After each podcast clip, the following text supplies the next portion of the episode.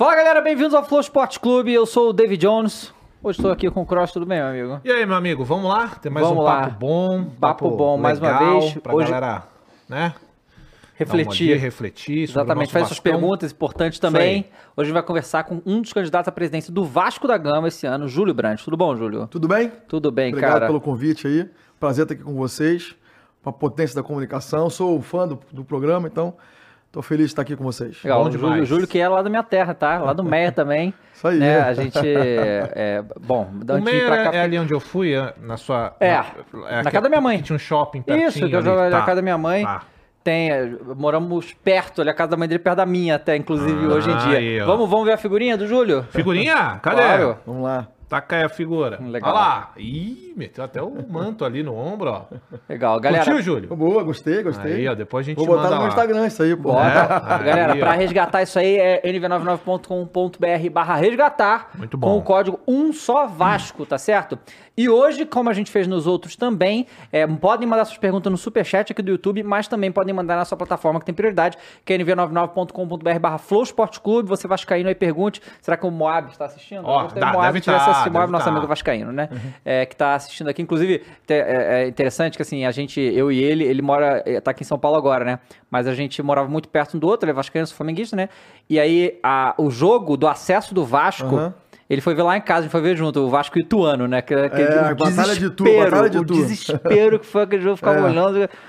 Sinistro, realmente, mas agora estamos aí. E Vasco agora, a situação, assim, que eu falei, ainda bem que o Flamengo ganhou, né? Porque falar com o cara que depois que o Flamengo ter perdido ia ser Ah, ia pra ser mim, né? complicado, Então, é. né? Mas é. O que que eu falei no Jogo fim de semana. duro, hein? Jogo duro. Não, eu falei, cara, no fim de semana. É, eu, o- hoje, o Vasco, pô, durante esse ano teve.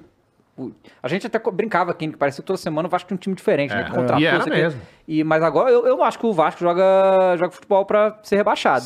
Hoje. Hoje não. Hoje não. Não. Mas o problema é que pontuou muito pouco, então É. tá uma situação difícil, né? Sem dúvida, mas o Retorno acho que tem sido um time consistente, Uhum. na evolução muito forte. E jogamos bem contra o Flamengo. Jogou foi uma mesmo, fatalidade foi. aquele gol. Amassamos os caras no segundo, segundo tempo. Foi um jogo muito bom. Infelizmente, o futebol é do futebol. Aí a diferença entre o primeiro turno e o segundo turno. Uhum. Né? Primeiro turno, a postura do Vasco em campo foi uma postura muito ruim, uma postura de derrota, uma postura muito diferente daquela que esperavam do Vasco. A postura do segundo turno é a de um time que veio para competir, veio para brigar. E aí a torcida aplaude. A gente perdeu esse jogo domingo, estava no Maracanã, tô até um pouco rouco por isso. E o final do jogo, a torcida aplaudindo, reconhecendo o esforço dos jogadores em campo. E o segundo tempo, o Vasco realmente chegou muito, não merecia essa derrota. É, E, e- geralmente tem bons jogos, né? É, Flamengo e Vasco tem bons jogos, Pô, aquele que de- foi 4x4, aquele jogo 4 com o a Jorge 4. Jesus. É. Foi um jogão Foi, aquele foi um também. jogão, foi tem foi. jogos bons. É, tem, tem, tem bons jogos e assim, o Vasco tem uma sequência agora. Todo jogo é a Dura, final, né? Essa que é a verdade, né? dura. E mas tem todo, assim, Mas tá- tem algumas disputas diretas ali embaixo, né, também. Não, Goiás, tem. o Inter também. O- é, e, e assim, que eu tava falando, né, pro, pro, pra tristeza do Kroos ali, que o Corinthians tem 33 pontos, mas ele tem menos vitória do que Vasco e Santos, né? Então, se o Vasco ou o Santos ganharem, o Corinthians perder, passa É. já o Critério de Corinthians, né? desempate, critério de das vitórias, Claro. né? É, então, assim, mas vamos, ver, vamos ver como é que vai ser. Eu, eu, eu ainda tô me decidindo se eu... O que que você está se Não, porque eu sei que eu não quero o Botafogo ser campeão, isso é óbvio, né? Tá. Agora eu ainda tô pensando se eu gostaria que o Vasco fosse abaixado de novo, eu acho que não quero, sabe? Porque é legal ter toda uma Série A. Eu, eu, tu- o- os anos que o Vasco tava na Série B, eu ficava reclamando aqui que não tinha Flamengo e Vasco. É verdade. Deus, aí, ah, o cara tá puxando o saco do Então, Vasco aí, pô. eu Que que é isso, cara? vezes. Que que é isso, Não, cara? aí também não. Ah, Caraca, não, daí, vou falar que, que, que o- o- tem até a camisa do Vasco aqui que tá escrito meu nome, me deu um nervoso quando eu vi. É, por quê, pô? Porque, porra, eu sou flamenguista, né, cara? Quem É mora no. Médio é vascaíno, pô. Aí, ó. É mesmo? É mesmo? É mesmo? Não sei. é mesmo? coração, Claro né? Ele não, tá, ali, louco. tá ali adormecido. Não, não. Ó, o Iguinho vestiu a camisa do É, Vasco com é maluco. facilidade, tá? eu- Ninguém obrigou, não. Ele pegou e vestiu. Exatamente. Então, não sei, não sei. Ô, acho que é pra gente, é, só conta, conta um pouco da sua história aí com o Vasco, como é que Claro. você chegou no Vasco, no clube e tal, todo, todo esse seu caminho aí. Aí. Legal, essa história é legal. A gente começou lá em 2013, 2014, né? A gente tinha um grupo é, muito forte, um grupo de executivos e ídolos. Edmundo foi um dos que convidou pro, pro grupo, né? E a ideia ali era a gente tentar fazer alguma coisa para tirar o Vasco daquela situação que o Vasco vivia lá atrás. Né? Uma situação muito ruim, o Vasco aprisionado ali numa, numa dificuldade gerencial, num segundo mandato muito ruim do, do, do ex-presidente Roberto Dinamite, e depois um, um, risco da volta do Eurico, né, que foi, a gente lutou tanto para que ele não voltasse, e o risco de voltar o Eurico em 2014. Então, ali te lança uma chapa com o objetivo de fazer uma mudança profunda na política do clube, é, introduzir é, discussões de projeto, de gestão, qualificar o debate do Vasco, um debate é, em relação a como tirar o, o, clube daquela situação. E de fato nós mudamos a política do clube. Mudamos a forma de fazer eleição no Vasco, trazendo uma discussão mais qualificada para dentro do clube, e mudamos a forma de, de fazer a política sem agressão, fazer a política programática mudança muito grande. Ali introduzimos uma nova geração de, de hoje, pessoas que vivem no clube, convivem no clube, jovens da, de faz 25, 30 anos, que não faziam parte da política do clube e hoje fazem parte da política do clube. Então nós propusemos a fazer uma transformação na política, renovar a política e colocar dentro do Vasco um debate de projeto. Falar da, de forma técnica como tirar o Vasco daquela situação. E conseguimos. De fato, conseguimos fazer com esse projeto acontecesse, conseguimos tirar é, do clube aquele momento que o clube vivia, aprisionado dentro do modelo de gestão que já não fazia mais e já não faz mais sentido para o futebol, nem brasileiro, nem mundial. Quer dizer, o futebol hoje mudou completamente a forma de ser, de ser gerido, né? O futebol hoje é um negócio bilionário. É, eu digo, né? O hoje o esporte está é, tá dentro da indústria do sportainment que é a mistura do esporte e entretenimento. Uhum. Você tem os grandes atletas ganhando é, é, salários astronômicos né, condizentes com o nível de, de estrelas do popstar. Então, hoje em dia, para você gerir isso e atrair recursos para o futebol, você precisa de gestão, você precisa de transparência, você precisa de, de, de controle desse recurso. E o Vasco vivia a antítese disso. Era uma bagunça, um descontrole absoluto, um endividamento crescente endividamento ruim, né? Que era aquele endividamento que não trazia recursos para o clube, aquele endividamento que não trazia estrutura para o clube, só trazia é, desvios de recursos e, e, e, e, derrotas em campo. Então ali nós começamos o nosso projeto, tem 10 anos, são quatro eleições, a quarta eleição agora. Você está dentro do clube há 10 anos? Estou dentro do clube, Com participando essa... da política há 10, há 10 anos, anos, diretamente. Sou sócio tá. há muito mais tempo. Tá. Minha família é sócia do clube, meu avô, meu pai, meu irmão, enfim, somos com frequência São Januário, sou do Médio, então a gente é uma, é uma área que não tem muito lazer ali no Rio de Janeiro. O nosso lazer de fim de semana era o Vasco que é outra coisa importante, né? O Vasco sempre foi um clube, naquela época, quando a gente era criança, o Vasco era um clube social. Hoje virou só um estádio de futebol. Né? São Januário era um lugar onde a gente vivia e convivia com as famílias. Isso deixou de acontecer. E minha infância era essa. Minha infância era viver São Januário, é, é, nadando, onde eu aprendi a nadar, aprendi a nadar no Vasco, é, convivi com amigos do clube, aniversários e com os atletas daquela época que circulavam também dentro do estádio, aí, claro, dentro do clube faziam ali, participavam das festas. Então era uma grande família. Isso deixou de existir, o clube se fechou e deixou de acontecer isso. Então, minha história do Vasco vem desde que eu nasci. Na verdade, eu sou vascaíno desde de família, né? E, claro, não podia deixar de participar, tendo condições de ajudar o clube, não podia deixar de participar. E aí começa a nossa história no clube, conseguimos trazer uma série de transformações e de inovações na história do clube, como, por exemplo, a eleição direta. A eleição no Vasco era uma eleição direta. Nós aprovamos a eleição direta no clube para evitar que houvesse um novo golpe né, dentro do Conselho. Conseguimos aprovar uma eleição digital para moralizar o processo eleitoral. Então foram mudanças, é, é, é, grandes mudanças que fizeram alterações importantes na política do clube e lá se vão 10 anos. Legal. É que assim, é, eu, eu, queria justamente falar com você também sobre essa última eleição que teve toda essa treta aí, porque assim, a gente sabe as coisas pela mídia, mas a gente não sabe exatamente isso. o que aconteceu lá. Gostaria que você falasse sobre isso, mas queria voltar um pouco, que você falou que você entrou mais ou menos quando estava na, na gestão do Dinamite, né? E assim, eu tive a oportunidade de falar com ele, né, antes dele ver no programa, né, e tal. E assim, é, eu vou te falar o, o, que eu, a sensação que eu tive na época que o Zico foi ser diretor de futebol do Flamengo. Eu acho que foi na gestão da Patrícia Morim. E quando o Zico entra, eu entendendo mais ou menos como é que o futebol é, eu só tava torcendo para ele sair, porque eu não queria que é, a torcida ficasse contra o Zico em algum momento. Eu sei que ele entrou para ajudar. A gente sabia disso. Mas... Perder a imagem de ídolo. Não, pois é, por causa de desgastar, por, né? desgastar sim, política. Sim. E aconteceu isso pouco com o Dinamite, né? É um dos maiores ídolos do Vasco, é importantíssimo. Ele teve embate com o Eurico também, que o Eurico é, é, é um. Bom, você vai falar mais sobre o Eurico aí já já. Mas é, como que foi e por que deu tão errado a gestão de dinamismo na época? Não, não, deu tão errado. Assim, uhum. essa, é uma, essa é uma coisa que não é exatamente verdade. Uhum. Quer dizer, o Roberto ele entra numa situação muito crítica para o clube, né? uma situação muito ruim. O Vasco estava indo para o rebaixamento, acabou que sendo ano, rebaixado. se não me engano, foi 2000 e, o final de 2006, se não me engano, 2007 ali. Uhum. É, e ele entra numa situação muito crítica ali, numa também uma eleição conturbada, que foi decidida na justiça, e assume o clube em frangalhos. E logo depois, o que se vê é uma recuperação muito forte. Né? Aquela história do sentimento não pode parar, né? O Vascaíno abraçando o clube, isso trouxe uma força muito grande de carinho, de amor pro clube, que dura, perdura até hoje, para dizer a verdade. Aquele engajamento forte começou ali, né? O sentimento que não pode parar, quando o Vasco caiu pela primeira vez. E logo depois o Vasco tem sucesso muito sucesso no futebol. O Vasco é campeão da Copa do Brasil. O Vasco é vice-campeão brasileiro nos campeonatos mais roubados da história do futebol brasileiro, né? Que foi uma vergonha pro futebol. É, o Vasco vinha franco favorito para aquele campeonato, aquele campeonato e foi, foi roubado. O campeonato foi dirigido ali naquela época para, enfim, para os grandes clubes do São Paulo e o Vasco foi ali garfado claramente naquele campeonato. Então o que eu digo é o seguinte: na Libertadores, uma fatalidade, uma bola ali que poderia ter decidido a história do clube e que acabou não entrando, é uma fatalidade, mas o Vasco entrou competindo nas principais competições de uma forma muito agressiva e com sucesso. Esse aqui é o ponto. Então eu diria o seguinte: foi uma gestão que conseguiu virar o clube numa situação complicada e que depois viveu situações de crise em função é, é, da política e da questão é, financeira, da dificuldade financeira que o clube vinha passando. Então diria o seguinte, que foi uma gestão que entregou muito no primeiro mandato, mas no segundo mandato teve dificuldade. Então diria que o Roberto, ele, ele Roberto para mim, para mim não, para a história do Vasco, é de fato o maior ídolo da história do clube meu ídolo, né? Se perguntar assim, a minha geração, é, essa geração que tem aí acima de 40 anos, é, tem dois grandes ídolos, Roberto e Edmundo. Né?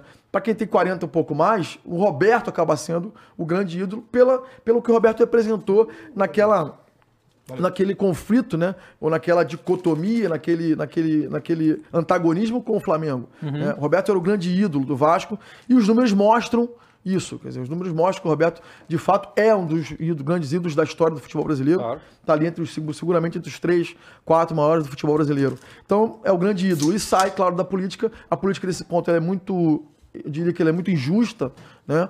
Ela não, ela não é justa com o legado, né? No caso do Roberto, especificamente, porque o Roberto entregou muito clube. O Roberto fez, um, fez grandes modificações no clube, entregou um, um clube campeão. Infelizmente, o segundo mandato não foi bem. E aí, claro, você macula um pouco a imagem do ídolo com o do gestor, infelizmente. Mas essa imagem foi super recuperada na última gestão, na atual gestão, inclusive, é, pelo presidente, o atual presidente Jorge Salgado, que conseguiu fazer justiça à história do Roberto. né? Nós, no Conselho, aprovamos a, a- a- o Roberto, a ingresso do Roberto como benemérito do clube. Uma, foi uma, uma, uma dívida do clube com o Roberto. Ele foi, então, é, é, aprovado pelo Conselho como benemérito do clube e teve reconhecido né, no seu final com uma grande, aí, uma grande junção dos vascaínos com a construção da estátua do Roberto lá em São Januário é, e com reconhecimento de que, apesar do mandato, segundo mandato dele ter sido ruim, não apagou e não apaga de, de forma alguma o legado dele como, como ídolo do clube. É um ídolo que tem uma identificação com a torcida brutal, né? E isso se marcou nesse final, é, infelizmente, na- pouco, pouco antes da- do falecimento dele, mas ainda em vida foi feito o reconhecimento da história do Roberto e se, e se apagou esse, esse passado ruim dele como presidente. E tem, tem dúvida nenhuma de que hoje o Vascaíno tem uma memória muito mais positiva do Roberto do que negativa, sem dúvida nenhuma. Você falou que você teve uma ligação com o Edmundo agora na sua entrada para esse agora para o Vasco, Uhum. né? Nessa, nessa carreira que você vai seguir agora. E o, Va- o Edmundo está agora diretamente ligado com o Pedrinho, Uhum. né? Que também é candidato à presidência do Vasco. Qual que é a sua ligação com o Pedrinho? E qual, eu vejo a galera falando muito isso. Trabalha com o Pedrinho, se junta com o Pedrinho. Qual é a possibilidade disso também acontecer um dia? Olha, nós tivemos juntos 10 anos, né? Somos amigos, são pessoas que, que se dão muito bem. É, o Pedrinho é meu ídolo, Edmundo meu ídolo, Felipe meu ídolo, são ídolos incontestáveis Tava da, aqui o Felipe também. da- da- é, do, futebol, do Vasco e do futebol brasileiro, né? São inegáveis ídolos do futebol brasileiro, todos passaram pela seleção, com grande história. É, e claro que hoje que nós estamos vendo um cenário de, de, de, de união. Faz todo sentido Isso isso. é ótimo, né? na verdade. Pedrinho é, um- é uma pessoa, é um, é um- é um profissional que tem uma capacidade incrível, né? Todos aí conhecidos. Nós já conhecíamos antes dele ir para a Globo, né? Já sabíamos disso. É, depois que ele foi para a Globo, ficou claro, né? Mas para nós não foi nenhuma surpresa pela capacidade que tem, pelo conhecimento que tem, pela, pela inteligência, estudou, se preparou, né? E basta ver o nível de colocação dele em relação aos demais, sem, sem deméritos de ninguém, mas é uma coisa muito clara, muito notória, isso ficou público, né? Então, claro que um grande líder, né? uma liderança muito forte dentro do, do nosso grupo, dentro do, do, do grupo de, da política do clube, mas dentro também da, da, de modo geral. Então a gente acha que é o seguinte, do ponto de vista pessoal, né, a gente tem, eu tenho feito todas as, as, as criado todas as condições possíveis para que essa união aconteça. Né? Por quê? São pessoas que lutaram é, toda essa vida política pelo mesmo objetivo, de melhoria do clube, de mudança na gestão do clube, de mudança da política do clube e, e de consolidação do modelo político que vai levar o clube de volta ao sucesso, de novo, não tenho a menor dúvida disso, e já está acontecendo. É, a dificuldade é grande, mas já está acontecendo. Nós não queremos que o que levou o clube ao buraco volte ao clube. Então, entre uma coisa e outra, é o claro. seria isso aí? Seria o, o que nós que são aqueles identificados com o euriquismo. Uhum. Né? Tá. Que... Euriquismo? É, tá. euriquismo. É. Quer dizer, mas é que, é, que é, são grupos que estão ligados a esse modelo de gestão uhum. que ficou no clube nos últimos 20 anos. Ali, ficou no passado. Preso, né? ficou no passado, o clube, e que não pode voltar. É, e que nós, aí quando eu falo nós, estou falando é, nomeadamente Edmundo, Pedrinho, Felipe, eu e outros tantos que se juntaram nesses grupos, que lutaram e foi uma batalha muito dura, é, com muito desgaste pessoal, desgaste profissional, desgaste é, dentro do clube, para que a mudança acontecesse. Então a gente entende que essa, essa união ela precisa acontecer. Agora, uma união, claro, precisa que as duas partes se entendam, né? as duas partes façam gesto, as duas partes entendam que essa união é importante e as duas partes cedam. Isso aqui é importante. E eu acredito que isso vai acontecer. Né? Nós já fizemos o, o, alguns movimentos, eu particularmente quero que ela aconteça, é, tenho feito todas as concessões possíveis para que ela aconteça, porque entendo que mais do que uma eleição, mais do que a política, somos todos muito jovens, e a eleição ela acontece a cada três anos, mais do que a eleição, mais do que a política, mais do que um cargo, o mais importante é a manutenção de um grupo que queira de fato o melhor para o Vasco e que faça a manutenção daquilo que nós, por mais de 10 anos, lutamos. Isso é que é importante. E eu creio que nesse grupo que está se unindo, que está conversando, que está se falando, que está começando a chegar no consenso, estão, de fato, as pessoas que têm o mesmo objetivo e têm essa mesma visão para o clube. Então eu acredito, estou muito otimista com relação a isso, a essa união que a turma está falando aí. Acho que ela, ela tem grande chance de acontecer, mas é claro, depende de dois lados e os lados estão se falando uhum. e eu tenho quase certeza de que isso é possível. Do ponto de vista pessoal, eu quero que aconteça uhum. e deixo muito claro aqui a minha posição em relação ao Pedrinho é alguém que eu respeito muito, como já disse aqui, é alguém que eu tenho uma admiração muito grande, não só como jogador, mas como o profissional que se tornou, como líder que que é né? e, e alguém que se coloca, que tem a coragem de se colocar à disposição do sócio para ser presidente do clube, como eu também me coloquei. Eu sou, já fui candidato algumas vezes e sei a dificuldade que é se expor e se colocar na política do clube, que é uma política muito difícil. Quando eu me coloquei para presidente a primeira vez, eu recebi uma chamada de um famoso jornalista, eu não vou citar o nome aqui, que eu não tenho autorização para falar o nome dele, mas muito famoso, que me ligou e disse assim: Você tem idade para ser meu filho, né? E se fosse meu filho, eu te recomendaria não vir candidato a presidente. Uhum. Porque o clube de futebol, há mais tempo que você tem de idade, né? E conheça a política do Vasco. E a política do Vasco é disparada a pior política dos grandes clubes brasileiros. E, claro, isso se reflete no que aconteceu com o Vasco. Uhum. Né? Ou seja, o produto, o resultado que passou o Vasco nesses últimos 20 anos é produto, é resultado direto dessa política ruim que levou o clube a essa situação. Por isso que é importante as pessoas que estão, que têm essa visão, estarem unidas, estarem é, é, é, é próximas, para não deixar que aconteça do clube voltar de novo a esse modelo que levou o clube a essa situação. É, eu, quando eu escuto você falar, o que eu tenho a entender é a sua visão, junto com a do Pedrinho, elas estão bem parelhas, então. Vocês divergem de poucas coisas em relação ao Vasco, é isso mesmo?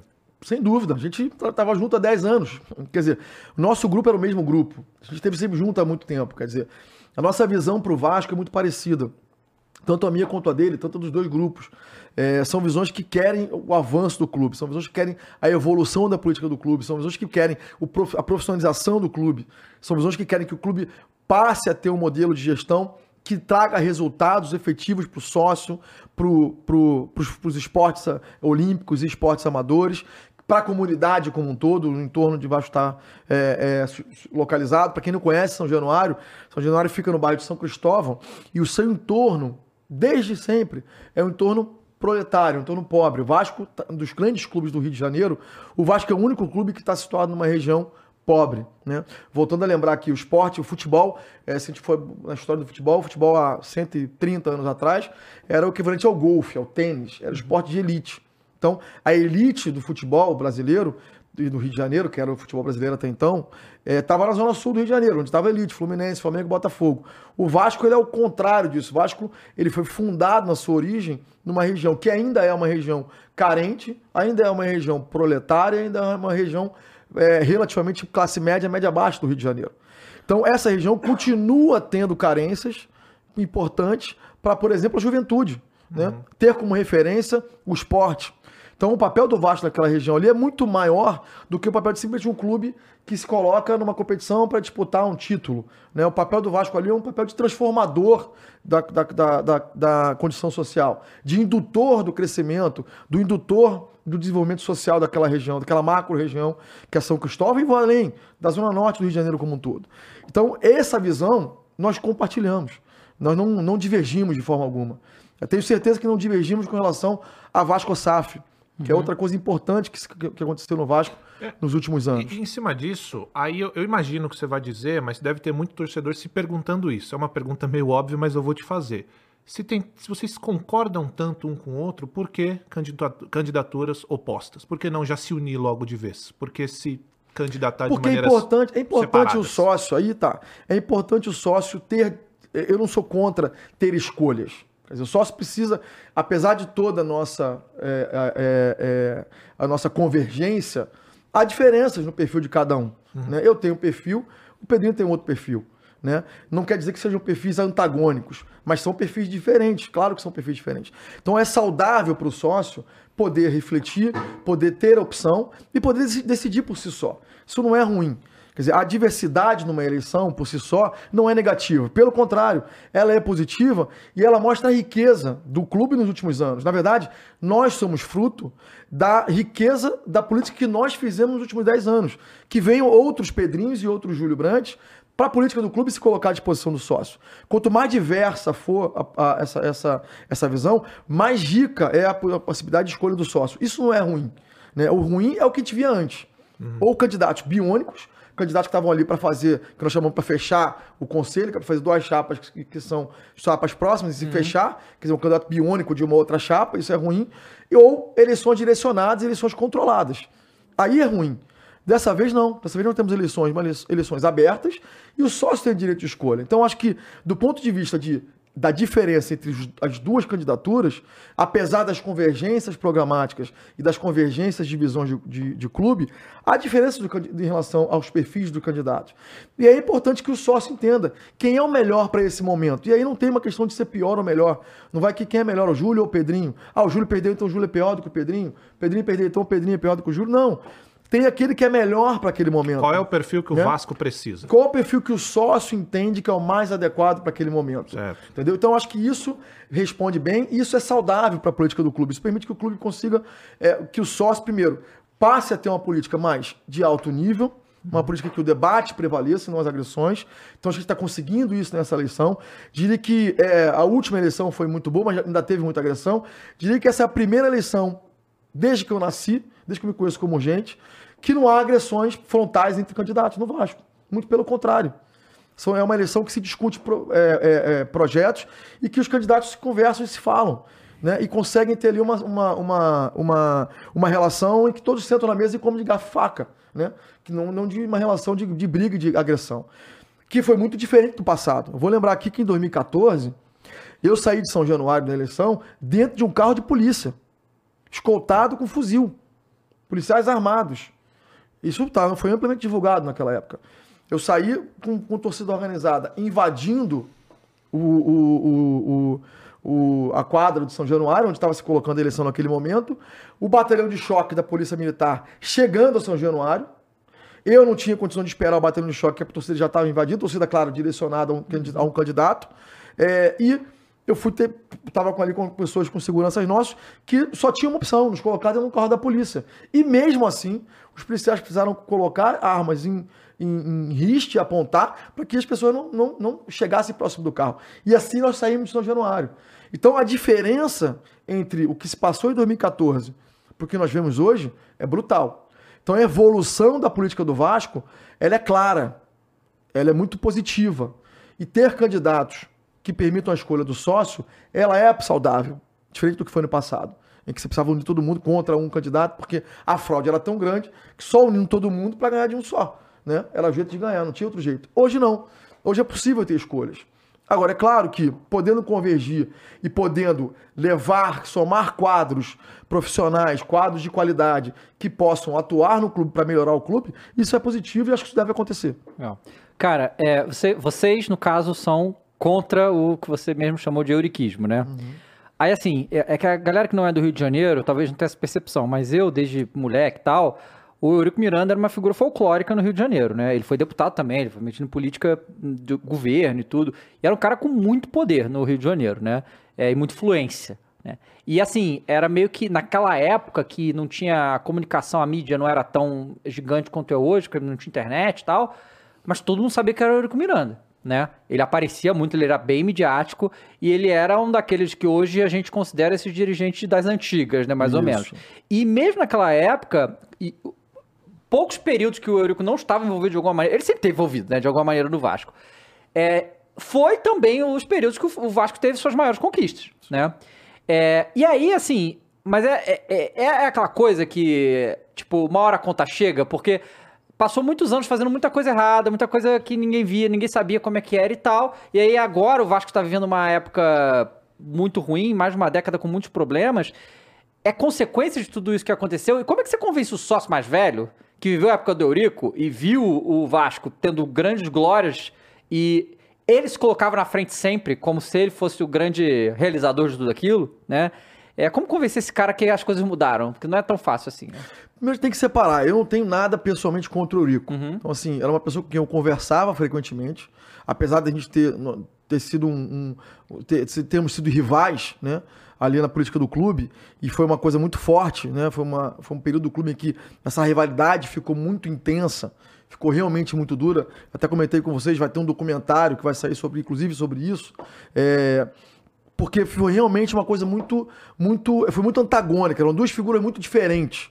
O Eurico Miranda e o Júlio Brandt. Né? Eram duas figuras muito diferentes.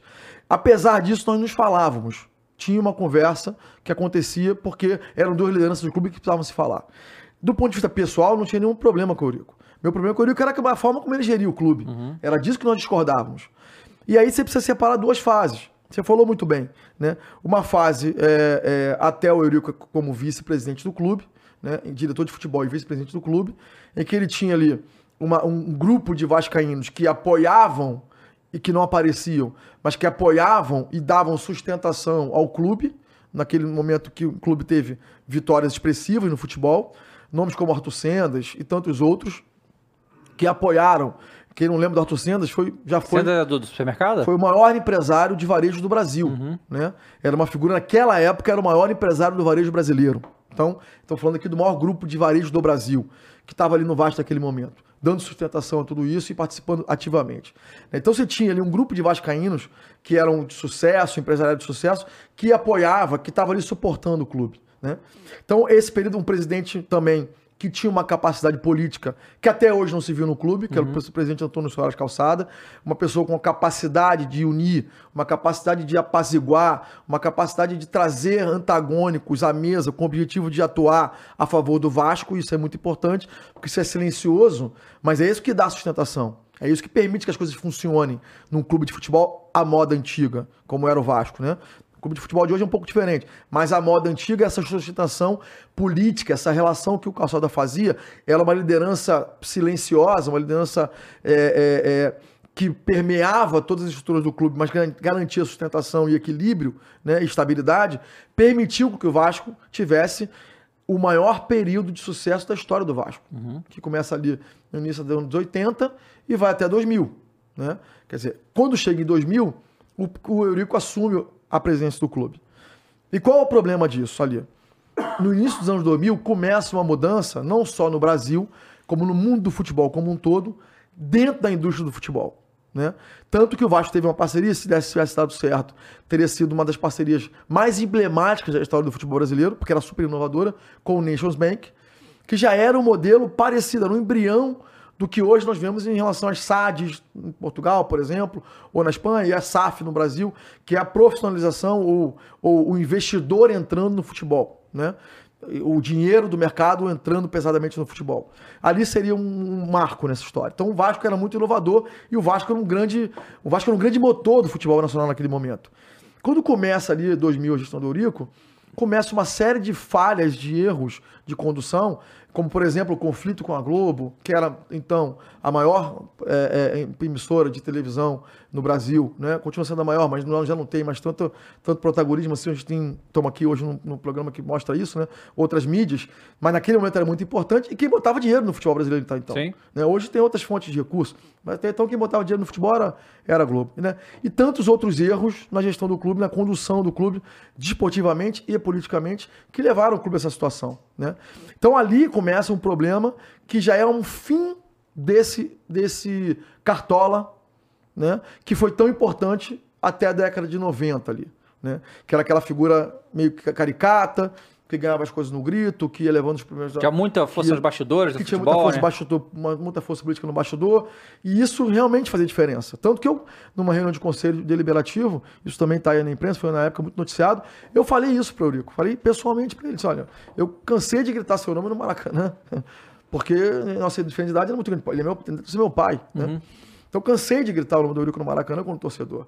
Mas o, o, da mesma forma como, como, o Eurico, naquele momento, contribuiu para o Vasco, que de fato contribuiu, isso é inegável, da mesma forma trouxe depois um, um prejuízo muito grande para o clube, do qual nós ainda estamos uhum. tentando sair. Né? A verdade é essa. Começamos a sair agora, num modelo novo, que a legislação permitiu, muito inovador, que, na minha opinião, vai transformar o futebol brasileiro, mas que muito caro para o Vasco, a forma como foi negociado. Que foi muito custoso para o clube. O Vasco poderia ter feito essa negociação de uma outra forma, numa outra situação, de uma outra maneira, numa outra posição. Né? Então, todo esse modelo acabou levando a gente a uma situação muito ruim. Então, é claro que o papel do Eurico foi muito central, diria que nesses 40 anos do clube, uhum. né? tanto do lado positivo quanto do lado negativo. Isso aí é inegável.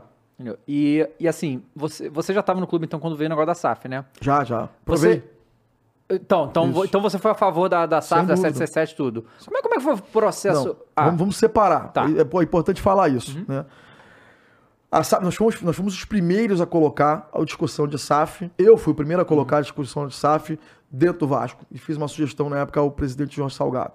É, porque eu entendia que ali tinha uma solução, tinha um veículo de aporte de recursos que permitiria uma tranquilidade para o clube no triênio da gestão do Jorge.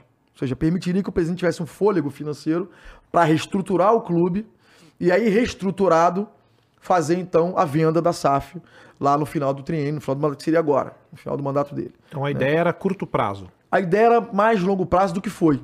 Que acabou sendo curto prazo tá. da maneira como foi feito. Tá. A ideia era permitir que o clube, que o recurso entrasse, se colocasse o clube de pé, uhum. organizasse o clube, e o clube organizado da primeira divisão, competindo, é, disputando o campeonato, aí sim fazer se fosse Quer valer mais, né? fazer a venda do clube, porque, claro, você estaria numa situação de melhor negociação, evidente. Né? E o que acabou sendo feito foi feito o contrário, foi feito correndo às pressas.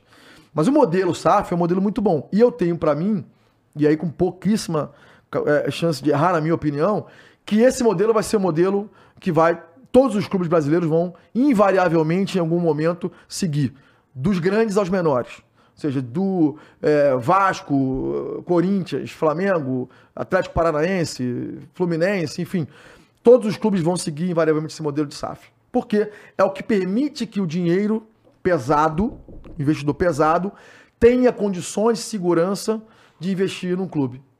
E é claro, existe cada vez mais uma dificuldade do clube associativo trazer recursos pela dificuldade que o clube tem de captação de recursos, porque não tem segurança para o investidor. Por que não tem segurança para o investidor? Porque a governança é falha, porque o processo eleitoral é de curtíssimo prazo, então a cada três anos entra o presidente novo, uhum. que pode tomar decisões que coloquem em risco o recurso colocado no clube. E a SAF não. A SAF permite uma regulação de sociedade anônima que permite que haja uma regulação específica que dê segurança ao capital, que permita governança dentro da, da gestão, que vai dar segurança ao dinheiro do investidor. Ele vai ter um, um conselho de administração, que ele tem, ele tem ali a maioria, e que ele vai determinar quais são a utilização daquele recurso, como ele vai ser feito. Então a SAF é o melhor caminho. Então nós entendimos que para o Vasco, a SAF era uma solução positiva sim. E a gente tem que separar a Vasco SAF uhum.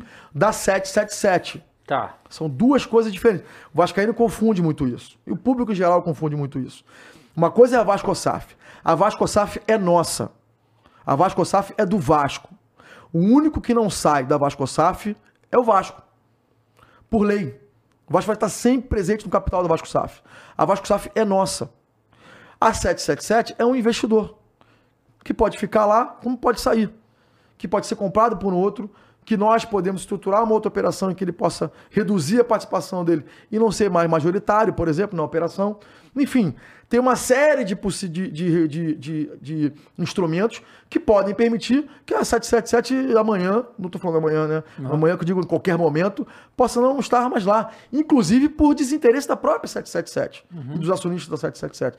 Fala, olha, a gente não quer mais brincar disso o negócio não é bom, a gente não ganhou o dinheiro que a gente queria, ou já ganhamos o que queríamos, queremos agora sair dessa operação. E sai, mas nós vamos ficar ali. Então, quando eu falo da importância... E como é que ficou a divisão? Foi 70-30? 70-30. Tá. Quando e aí, eu falo... aí só, só para entender a questão burocrática, assim, é, porque eu, eu, vi lá na, na lei que é isso, né? Você transforma a SAF tem 100% e você.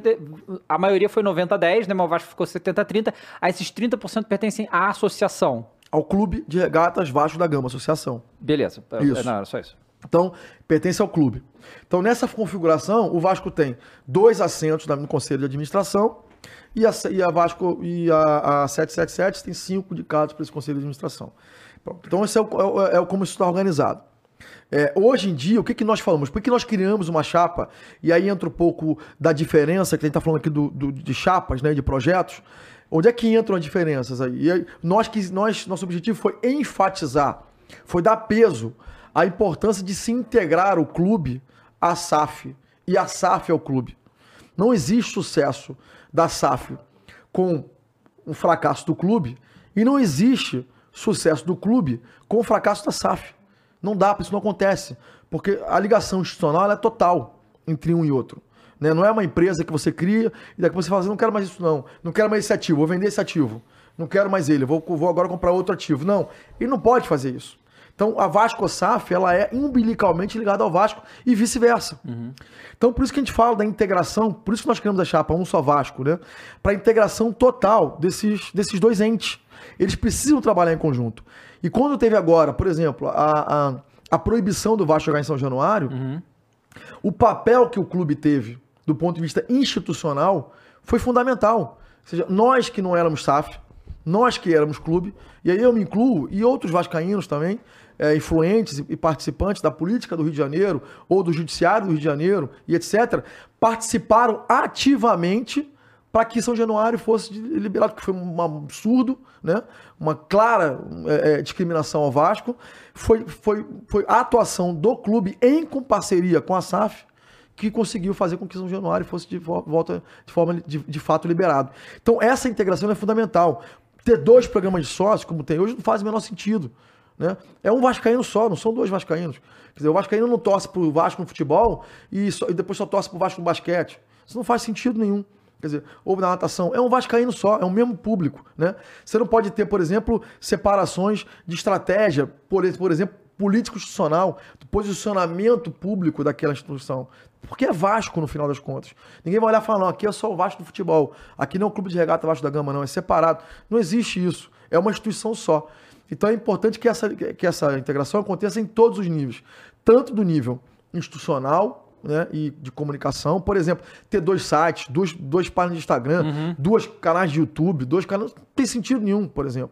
Posicionamento em rede social separado tem que ser integrado, porque você aumenta o engajamento, você fortalece a marca, você fortalece o posicionamento que deve ser definido entre as duas instituições, em comum acordo. Né? Por isso que a gente pensou nessa integração da chapa um só Vasco. É por isso que a gente não quer que essa chapa, que eu falei aqui, que na política do, do Vasco a gente brinca, o pessoal chama de pântano, né? Por isso que a gente não quer que essa turma entre. Porque o confronto com a SAF é certo. Uhum. E nós não vamos admitir, enquanto nós estivermos na política do Vasco, nós não vamos admitir que isso aconteça. Você nós acha não que vamos isso- admitir. o- os oponentes de vocês vão entrar em conflito com a SAF? Isso- Mas Abertamente. por quê? Porque tem um outro, uma outra forma de, de, de visão e de gestão do clube. Né? Entendem que a venda do clube foi um absurdo, Ah, entendem tá. que esse modelo não pode acontecer, entendem que o modelo anterior amador era muito mais, era muito mais, era muito mais raiz, né? Sendo que foi esse modelo que levou o Vasco à situação Uhum. que ficou. Quer dizer, então não faz o menor sentido. Então é uma visão muito, muito oposta, muito antagônica ao que nós temos. Por isso que eu falei da, da nossa, da nossa convergência com, com o Pedrinho Uhum. e com a nossa divergência com a outra chapa. Né? Que nós não temos condições de ter convergência ali. Mas com o Pedrinho temos, porque a visão é muito parecida. O modelo de gestão é muito parecido, a forma de chegar ao clube é muito, muito parecida em relação ao profissionalismo, em relação ao controle, ao modelo de gestão, à transparência nos processos e tudo isso. É, eu, cara, é muito legal você falar essas coisas aí, porque é muito esclarecedor, porque por muitas vezes chega muito, muita pouca coisa pro torcedor final, né? E é essa galera que devia ser muito melhor informada. É, isso que você falou agora é muito esclarecedor da divisão entre SAF Vasco e SAF, enfim, agora é a 777. 777. E eu quero te perguntar isso, porque assim, por exemplo, chegou o Textor no Botafogo, demorou um tempo, só que aí veio frutos lá, demorou. E aí o que, que acontece? O torcedor do Vasco, vendo a 77 lá e vendo a situação que estava o Vasco, começa a questionar. E eu quero te perguntar isso, para vocês dentro do clube, qual é o grau de satisfação com a 777 hoje? Vocês estão satisfeitos com Não. o que eles estão fazendo? Co- Como vocês estão Não, com- eu com acho essa que eles empresa? corrigiram o rumo. Ah, É, nós vimos um embate muito duro no conselho, e aí vem a, parte, a participação do clube, só falar, ah, o clube não manda nada. Não. Nós, nós pressionamos duramente pra, pela demissão do CEO, tá. que era na época era o Luiz Melo, é, que, era um- que era flamenguista. Então, uma coisa que nós não aceitávamos. É, não é possível que não se encontre um, um CEO competente, engajado e vascaíno, pô. Não é possível. Ah, o senhor é flamenguista. É, quer dizer, Não, então, pelo- não, não necessariamente dizer- vascaíno, vai, mas pelo menos não flamenguista, É, né? quer dizer, como é que. Porque assim, é- existe uma, re- uma questão de representatividade, Uhum. né? Eu sou um profissional, eu sou um executivo, e, e- e- e você, quando você trabalha numa empresa, é, você se entrega de forma diferente a empresa diferente. Uhum. A entrega não é- nunca é a mesma. Né? Então é claro que ali, no, e quando, quando você tem um negócio que o fute, como o futebol, em que a principal, é, o principal atributo dessa indústria, qual é do futebol? É paixão, né? Lógico. Paixão, emoção, o carinho, o amor por aquele clube. Isso é 90% do negócio. 90% do negócio. Quando você tem alguém que não respira, que não transpira carinho, que não transpira amor, né? Que não transpira aquilo que a gente entende que é o que o Vascaíno quer, o desligamento, o distanciamento, ele é total. Isso estava acontecendo. E nós pontuamos várias vezes isso no clube. Como o Vascaíno estava se distanciando do Vasco. Né? E que a gente não podia deixar aquilo acontecer. Porque o seu representante não pode ser um cara que, além de não entregar como executivo que deveria entregar, porque a mudança foi. Ele saiu, a mudança foi radical né, na gestão do clube, ou seja, não via nem sequer competência para estar na posição que estava. Além disso, não havia amor e carinho, e esmero e cuidado. Né? Então, quando a gente fala no clube de futebol, e eu falo isso muito claramente, porque assim, eu sempre defendi a profissional- a profissionalização no clube de futebol, é a minha bandeira desde que eu entrei no Vasco. Ponto. Defendo competência, defendo meritocracia e defendo profissionalização. Só que, em como em qualquer indústria, você precisa entender aquela indústria para saber o seguinte: como é que você posiciona um profissional líder nessa indústria? Né? Se você tem um negócio que é, que é de tecnologia, um negócio jovial, você pode colocar uma pessoa que represente o, a- o antagonismo disso. Você tem que colocar um líder que fale com o seu público, que, que entenda o seu público, que comunique com o seu público. Da forma que for, não tô falando de idade, não, tá? Porque jovialidade não tem nada a ver com idade, né? Tô falando de, de espírito, de colocação, de postura, né? São coisas diferentes. Mesma coisa vale pro futebol. Quer dizer, quando você tem um líder que não, que não, não, não, não brilha os olhos, ou pior, não chora, não se indigna, não fica com ódio, com raiva, com, com, com, com é, total é, ojeriza ao resultado em campo que o Vasco vinha apresentando, não dá para você aceitar um cara desse. Quer dizer, uma liderança que representa o clube e que viu o clube estar naquela situação que o Vasco estava no primeiro turno, não, não pode não estar indignado, chutando tudo, quebrando tudo e, e querendo mudar tudo. E era o que estava acontecendo, um- uma, uma placitude, sabe? Uma tranquilidade. Olha, as coisas vão acontecer no seu tempo, da forma que tem que acontecer. Estamos trabalhando, sempre no gerúndio. Estamos vendo, estamos acontecendo, estamos fazendo, estamos não sei o quê. E o resultado não vinha, né? E quando e aí nós no clube fizemos uma pressão muito grande para essa mudança. E essa mudança aconteceu. Então, quando saiu o presidente, o CEO, e quando saiu o técnico, o atual CEO é vascaíno. Além de competente, muito competente, é vascaíno. A mudança foi total. Não só no resultado de campo, que foi muito grande, e na chegada dos atletas, na forma de, de contratar, e na, e na entrada do técnico, perfil do técnico, que nós criticamos muito. Nada contra a pessoa do Barbieri. Tem nada contra, nem conheço ele pessoalmente. Mas um clube como o Vasco não pode ter um técnico daquele tamanho. Então aquilo que a gente estava vendo de cada semana, um time diferente do Vasco entrando em campo, a ver era daquela... isso, claro. Tá, tá. Então, quando depois que há mudança na, na, na, na gestão da Vasco SAF, né? Claro, na Vasco SAF, que nós pressionamos para acontecesse, todo o resultado mudou. Então, o Vasco, no segundo turno, faz um campeonato de primeiros cinco colocados. Entendeu? Esse, é- esse é o, o, o, o perfil do Vasco hoje no segundo turno do campeonato. A e não é só questão do resultado em campo, é a forma de jogar, é a maneira como os jogadores se entregam, se entregam é o técnico como se posiciona depois de uma, de uma derrota né, para o público. É a maneira como o técnico cobra, é a forma como ele se posiciona em relação aos seus atletas. E é, é a dimensão, o tamanho do técnico que é um vencedor na sua história no futebol. Então isso faz toda a diferença pro atleta que está em campo. Quando ele olha pro, pro banco e vê uma figura do tamanho do nosso técnico e olha e fala, porra, esse cara conhece futebol. Esse cara sabe que futebol. Esse cara tem uma história no futebol gigante, como a do Vasco, inclusive. Tudo muda. A postura do atleta muda em campo. Então tudo mudou. E aí eu diria o seguinte: a 777 teve a sensibilidade de ouvir o clube associativo. De entender o seguinte, pô, quem entende de- daquilo ali são os caras. Então é por isso que eu digo assim: tem como criar uma forma de trabalho em que cada um entregue aquilo que tem condição de entregar, que tenha, que tenha, que tenha competência de entregar. E quando as partes se entendem, o resultado aparece. E o que aconteceu ali foi isso, na verdade. Foi um trabalho de, primeiro, de rejeição da 777 ao clube associativo. Ah, esses caras só fazem confusão, é tudo briga, é tudo porradaria, um bando de político, político e tal. Quando eles entenderam que não era isso, porque eu não sou um político. Eu não sou um político. Eu sou um executivo, minha vida inteira. Diretor, vice-presidente, presidente de empresa. Então, quando eles entendem que ali dentro não é tudo igual, e que tem pessoas com capacidade de, que- de conhecimento do clube, história do clube, que, que, quem são, quem é o Vasco? O Vasco somos nós. O Vasco sou eu que viveu o Vasco minha vida inteira. Meu avô, meu pai, meu amigo que está na arquibancada, torcendo. Esse é o Vasco. Então, quando você entende o Vasco e deixa o Vasco falar, e deixa o Vasco decidir, e, deixa, e, e dá ouvidos ao Vasco, as coisas mudam. E foi o que eles fizeram. Então você fala assim: qual é a tua avaliação do 777? Eu daria uma avaliação 5. Muito ruim no primeiro, no, no primeiro momento e boa no segundo momento. 4, 5 ali. Agora, pode melhorar? Pode. Tem algumas coisas que me preocupam? Muitas. Por exemplo, o aporte me preocupou. Né? Esse esse estresse de caixa que parece eles, que eles têm, né? porque uma empresa que, que, que vive, é, é, que deixa os aportes para acontecer no último momento, demonstra essa sinalização. Não estou dizendo que é, mas é o sinal que dá para o mercado e que dá para a gente também. Então, isso me preocupa. Então, eu tenho preocupações. Por isso que a gente fala, a integração nossa na Vasco SAF, no Conselho de Administração, ele é fundamental para quê? Para antecipar problemas e debater problemas tecnicamente, quais são os problemas que você tem, que os nossos investidores têm, que problemas que eles têm e como é que a gente pode resolver esse problema. Não é para sair brigando, espalhando, soltando na imprensa. Não é essa a ideia. A ideia é o seguinte: antecipa o problema e vamos resolver.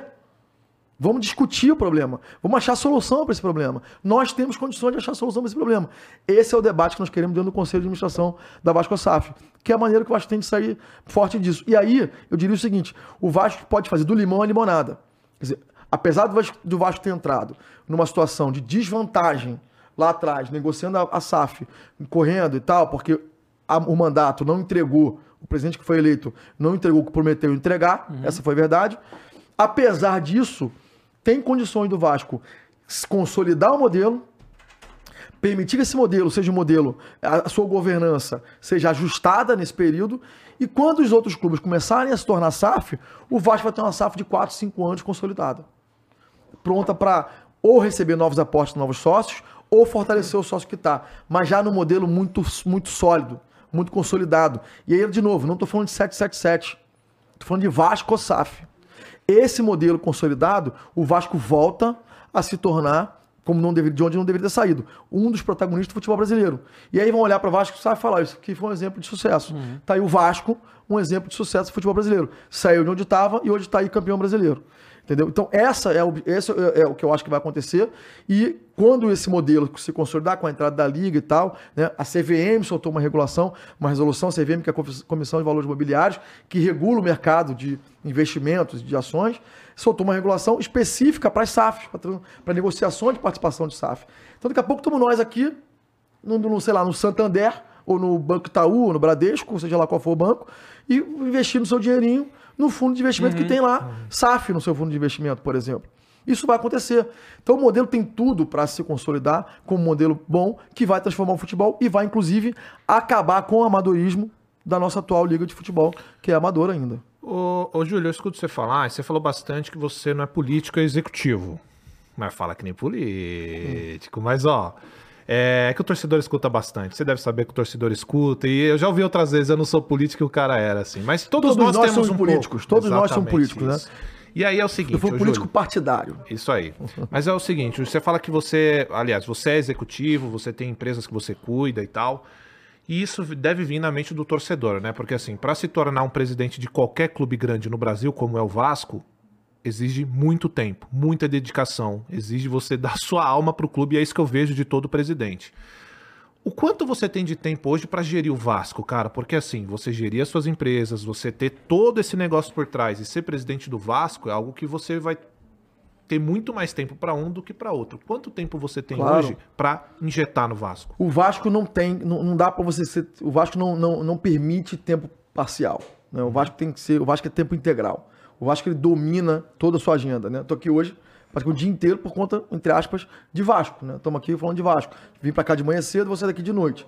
Então, quer dizer, o Vasco ele, ele, ele, ele, ele exige uma dedicação exclusiva. Não tem jeito. E é claro, para esses três anos de mandato, o que vai acontecer é isso. O que vai acontecer é que eu vou ter que me afastar das minhas funções diretas e profissionais. É, eu tenho aí conselhos e tal, mas participar diretamente de funções executivas para poder estar diretamente ligado à gestão do Vasco.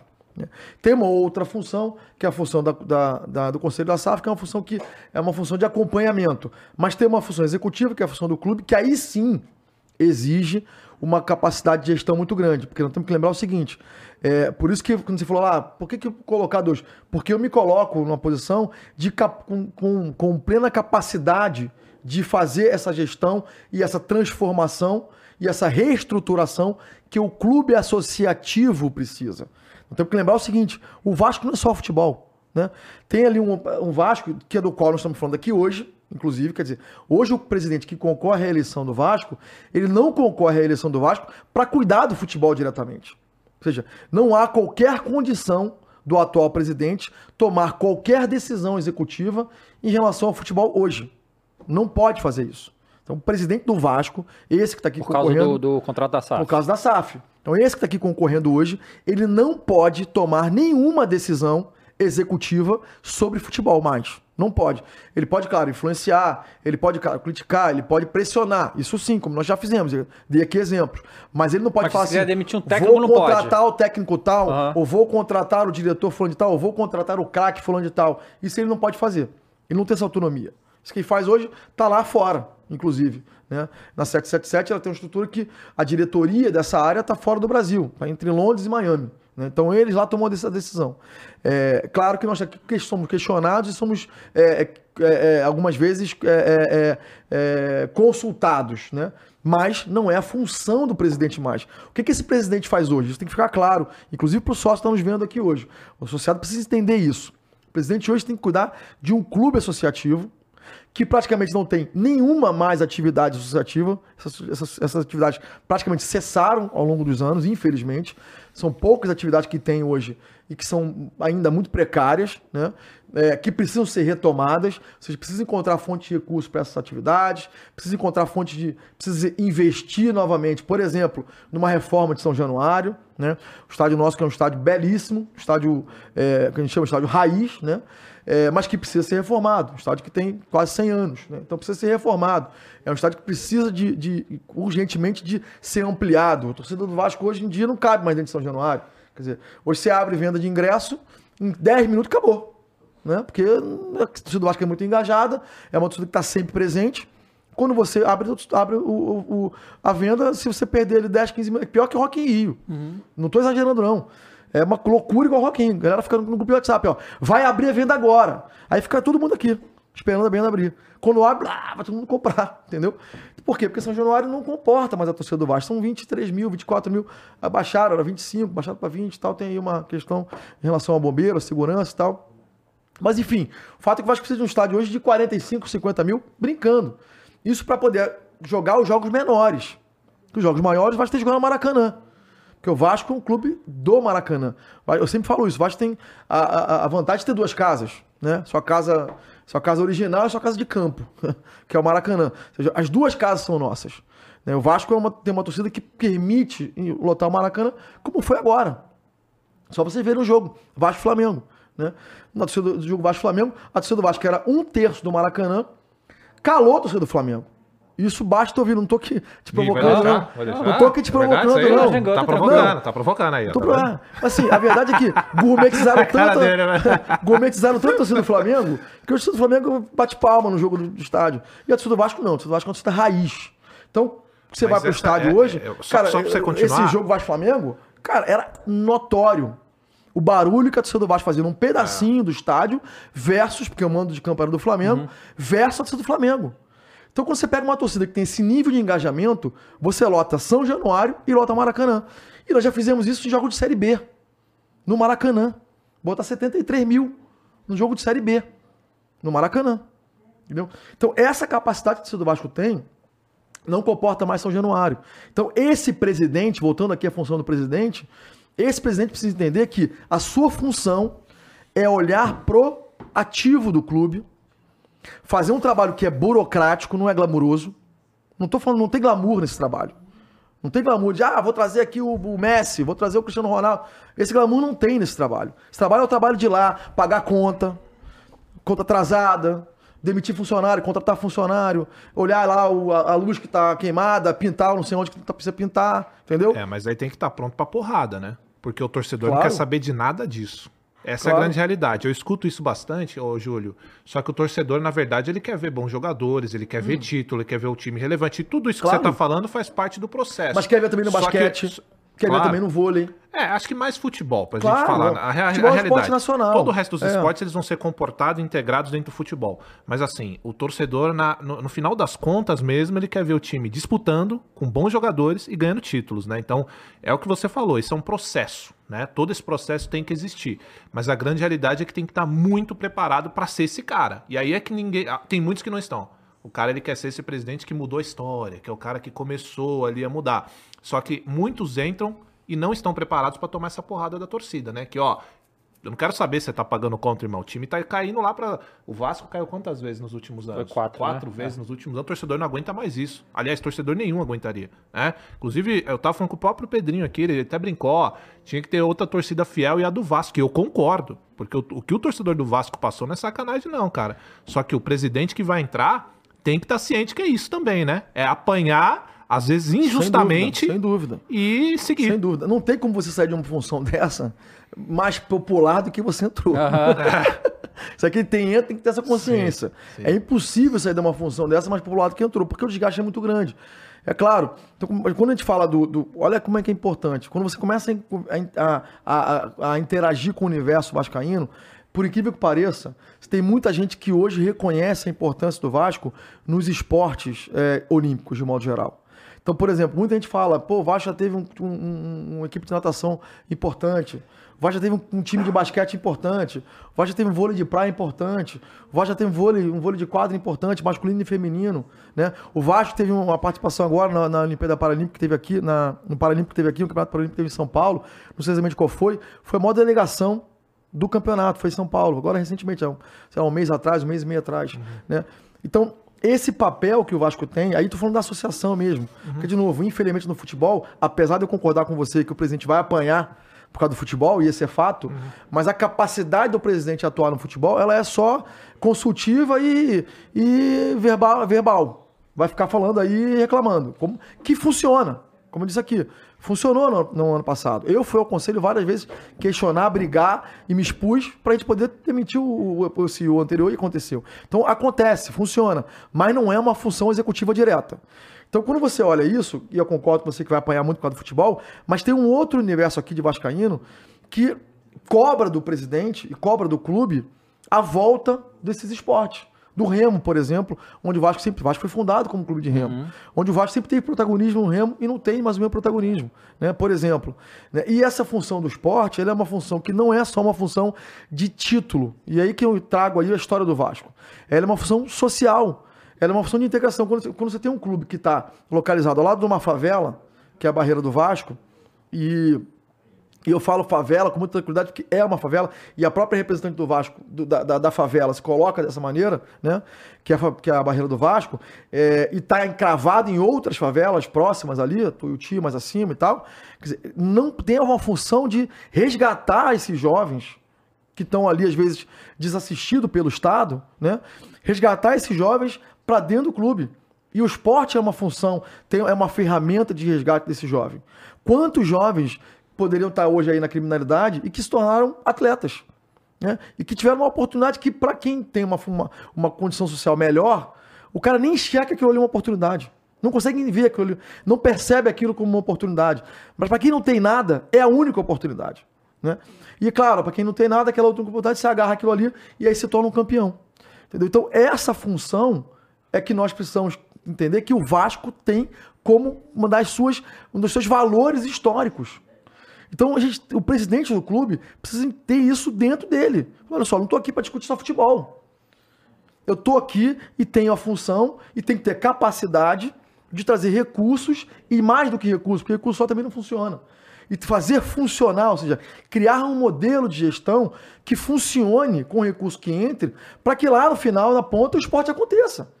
Porque hoje é zero, hoje não tem. Uhum. Então você precisa criar métodos, processos para que isso aconteça. Concordo. E tem que conhecer, tem que saber fazer, tem que ter competência uhum. para fazer isso. Então acho que essa função, quando eu falo para o associado, essa função é que precisamos olhar com cuidado, porque nós é, é, é a primeira vez na história do clube, é essa agora, é a primeira vez na história do clube que se tem uma eleição em que o presidente não é protagonista no futebol. Hum. Então se confunde muito. Estou chamando atenção a isso. Estou deixando isso muito claro. Estou deixando muito claro a questão da Vasco SAF, o que é Vasco SAF e o que é 777, não misturem isso. E estou deixando muito claro a função do presidente. Não é futebol. Pela primeira vez na história do Vasco, não é futebol. É o clube associativo que tem um assento no conselho de administração da SAF. O presidente senta ali. E mais um, que é o, que é o indicado pelo conselho deliberativo. Então, essa é a função. Mas tem aqui um clube para tocar. Uhum. E aí tem papéis importantes, como, por exemplo, na reforma de São Januário, que aí impacta diretamente no futebol. Então, então, as coisas se encontram, fazem parte do mesmo universo. Se o presidente viabilizar, aí tem uma pauta política importante que o prefeito do Rio de Janeiro, Eduardo Paz, já se comprometeu em aprovar na, na Câmara dos Vereadores, que é o, o, a lei que vai permitir o uso do potencial construtivo de São Januário, que é uma receita que vai chegar, uma, é, a forma popular dizer, vender o vento, vender aquilo que está no ar, né? ou seja, potencial de construção de São Januário, para que isso possa ser usado por uma construtora numa outra região da cidade, e isso vai trazer o recurso que ah, nós precisamos para a reforma de São Januário. Então, essa é uma pauta que não é glamurosa. Essa é uma pauta de bastidor de conversa aqui, de conversa ali, de estar ali na Câmara dos Vereadores pressionando o presidente da Câmara dos Vereadores para colocar em pauta, de conversar com o prefeito, para o prefeito não esqueça do nosso projeto, para estar ali cobrando, para trazer a comunidade, para cobrar junto com a gente, trazer o Vascaíno para cobrar junto com a gente ao prefeito. Então, isso é uma pauta que não é exatamente o glamour do negócio, entendeu? Ela é muito mais um trabalho de executivo. Tem, tem muito pouco glamour. É o dia a dia. Cara, que você está falando, como que tá hoje a categoria de base do Vasco? Do quê? Futebol. Futebol é da 777. Eles que comandam tudo e tal. Comanda a, a, base do Vasco. A base do Vasco hoje tem um trabalho feito muito bem feito, diga-se passagem, que já não é também da 777, vinha uhum. sendo. Aliás, Vasco tem uma história de formação de base diferenciada no Brasil. Né? Você pegar aí os três maiores artilheiros da história do futebol brasileiro, todos eles vieram do Vasco. Né? Então, quando você pega os grandes goleiros da história do futebol, o Vasco tem uma formação de, tradicional da formação de goleiros. Então, o Vasco tem uma tradição de, muito, muito grande de formar jogadores de nível de seleção brasileira. Né? Vários, um teve aqui, Pedrinho, né? É, vários desse nível. É uma tradição que o Vasco tem. Pedrinho, Felipe, Edmundo, tantos outros. Então, é, é, o Vasco continua fazendo esse bom trabalho e, e, isso é feito pela 777, ou melhor, desculpa, pela Vasco SAF, uhum. dentro da estrutura da Vasco SAF e não da, do Vasco Associativo. Entendi. E, e assim, você falou que os caras da 777 estão lá em Miami, Londres e tal. Quem que deles tá aqui no Vasco, mano? É o CEO e a equipe dele, é isso? É o Lúcio Barbosa. Isso. CEO, hoje do Vasco SAF, que responde diretamente ao headquarter, à sede, que fica em Miami, e que faz essa interlocução. É uma pessoa muito habilidosa, né? Trabalhamos juntos, inclusive, uma pessoa que conhece muito bem esse, essa relação entre, entre é, é, é, subsidiária e corporação, porque tínhamos essa relação com uma empresa suíça, na empresa que trabalhávamos. Então ele sabe muito bem como é que funciona esse jogo entre corporação e tal. Então faz esse meio de campo muito bem feito, que é o papel desse, desse country manager, vamos colocar assim, que seria o CEO do, do, do Vasco, né? E tem uma, uma bagagem, competência profissional na área, principalmente na área financeira, que é um nível de grandes empresas. Entendeu? Eu diria assim, tá entre hoje um dos maiores executivos de finanças do Brasil, sem dúvida nenhuma. E, pô, é vascaíno. Uhum. Então, quer dizer, é um cara que, que dialoga muito com a gente. Isso é importante. Começou a participar dos eventos do clube, entendeu? Começou a valorizar a relação do clube. Começou a entender que era importante essa relação com, entre aspas, a política do clube. Então ele conversa muito com os atores políticos do clube, é, faz esse meio de campo muito bem feito entre a política do clube e o, e o nosso e, o, e, a empresa lá fora, e a, e a 777, e o acionista, né? Então, esse papel ele tem feito com muita qualidade, com muita competência. E isso é fundamental para o funcionamento do clube. E é o que está acontecendo hoje. Isso, então, é, é, legal isso porque acontece. A gente teve esse caso recentemente do que a 777 deixou para dar parte no último momento. Na verdade, ele teoria, contratualmente, o Vasco poderia ter pego de volta o Vasco, né? Isso. Em teoria, mas não, não fez. Não. É, o que você está que você deu a entender é que a oposição faria isso, pegaria o Vasco de volta e tiraria a 777 numa situação dessa. Então eu, eu imagino que para a 777, para o CEO que tem agora, eles também estão de olho nessa eleição. Para eles também é importante isso. Ele, Muito, claro. Ele, ele, eles se posicionam né, nesse aspecto ou eles estão só olhando não, de longe? Porque é, é, eles não podem se posicionar. Né? Não Essa pode. É uma posição, não, que é uma posição muito se outro ganhar, e piora a situação. Uhum. Né? Então, assim, é, ele, tem que tá, ele tem que ter uma posição neutra. Tá. E eu acho que tá certo mesmo. A posição dele é de neutralidade. Tem lá que tocar uma empresa, que é a Vasco SAF, tem muito trabalho a fazer, muito problema para resolver. Não tem que se meter em influenciar ou dizer, ah, o meu candidato é fulano, ou o meu candidato é Beltrano, né? Isso tiraria uma oposição horrível a ele, à empresa e tal. Não faz sentido isso. O que tem que fazer é, é criar uma condição de equidade, isso eles têm feito, para o ambiente político do clube. Ou seja, se vai ceder um espaço, tem que ceder para o outro também. Se vai fazer isso, tem que fazer aquilo para esse também. Porque São Januário hoje é alugado para Vasco SAF. Né? Uhum. É nossa propriedade, é propriedade do clube, mas é alugado a Vasco SAF. Então, se tem lá um espaço que determinado candidato está usando, então o outro candidato também pode usar. Então, esse trabalho de equidade, de manter a isonomia entre os grupos, isso é importante e isso eles têm feito com, com, com, com uma certa competência, né? Uhum. Vamos dizer assim. Mas é, é, eu não acho que eles devem se meter em, em, em, dizer que o candidato é melhor é fulano ou Beltrano. Uhum. Não é o papel deles e não deve ser feito. Entendi. Não faria isso também Ca... se tivesse a posição dele. Conta pra gente, como que foi essa... Você tava lá e tal, a gente só vê as coisas pela mídia, então não dá para entender o que aconteceu, porque até hoje eu não entendi muito bem de, de do, desse problema que deu na última eleição, que foi para a justiça. Por que, que foi para a justiça? Por que, que tem essa confusão toda? Na verdade, sim. É, é tradicionalmente a, justiça do, a eleição do Vasco vai para a justiça. Uhum. É mas, comum. mas por quê? É, porque, assim, enfim, você tem ali uma série de questionamentos ao processo eleitoral. Tá. Né? Naquele ano específico, foi o contrário. Quer dizer, naquele ano, naquele ano havia, havia consenso. Então, de dois, são duas eleições que foram muito discutidas. Foi uma eleição de 2017, que a gente começou falando dela aqui, que foi uma eleição em que eu fui eleito candidato, fui, eu fui eleito presidente do clube pelo, pela, pela Assembleia Geral, né, numa eleição em que foi de fato transcorreu com toda a normalidade, é, entrou-se na justiça, a justiça ratificou o, o, o resultado da eleição, então eu me tornei presidente eleito pela Assembleia Geral, naquela época a eleição tinha duas tinha dois, dois turnos, vamos dizer assim, né? Um turno era o da Assembleia Geral, em que se elegiam as chapas, a presidência do clube, então, uma chapa, a chapa que venceu elege 120 conselheiros e a chapa que perdeu elege 30 conselheiros. Então, 150 conselheiros são eleitos e que se juntam aos 150 beneméritos que são permanentes. Uhum. Então, isso forma um colégio eleitoral de 300. tá? Então, é, o que se elegia na época era isso, se elegiam as chapas, não o presidente. Se concorria pelo presidente, mas não se elegia o presidente, se elegia a chapa.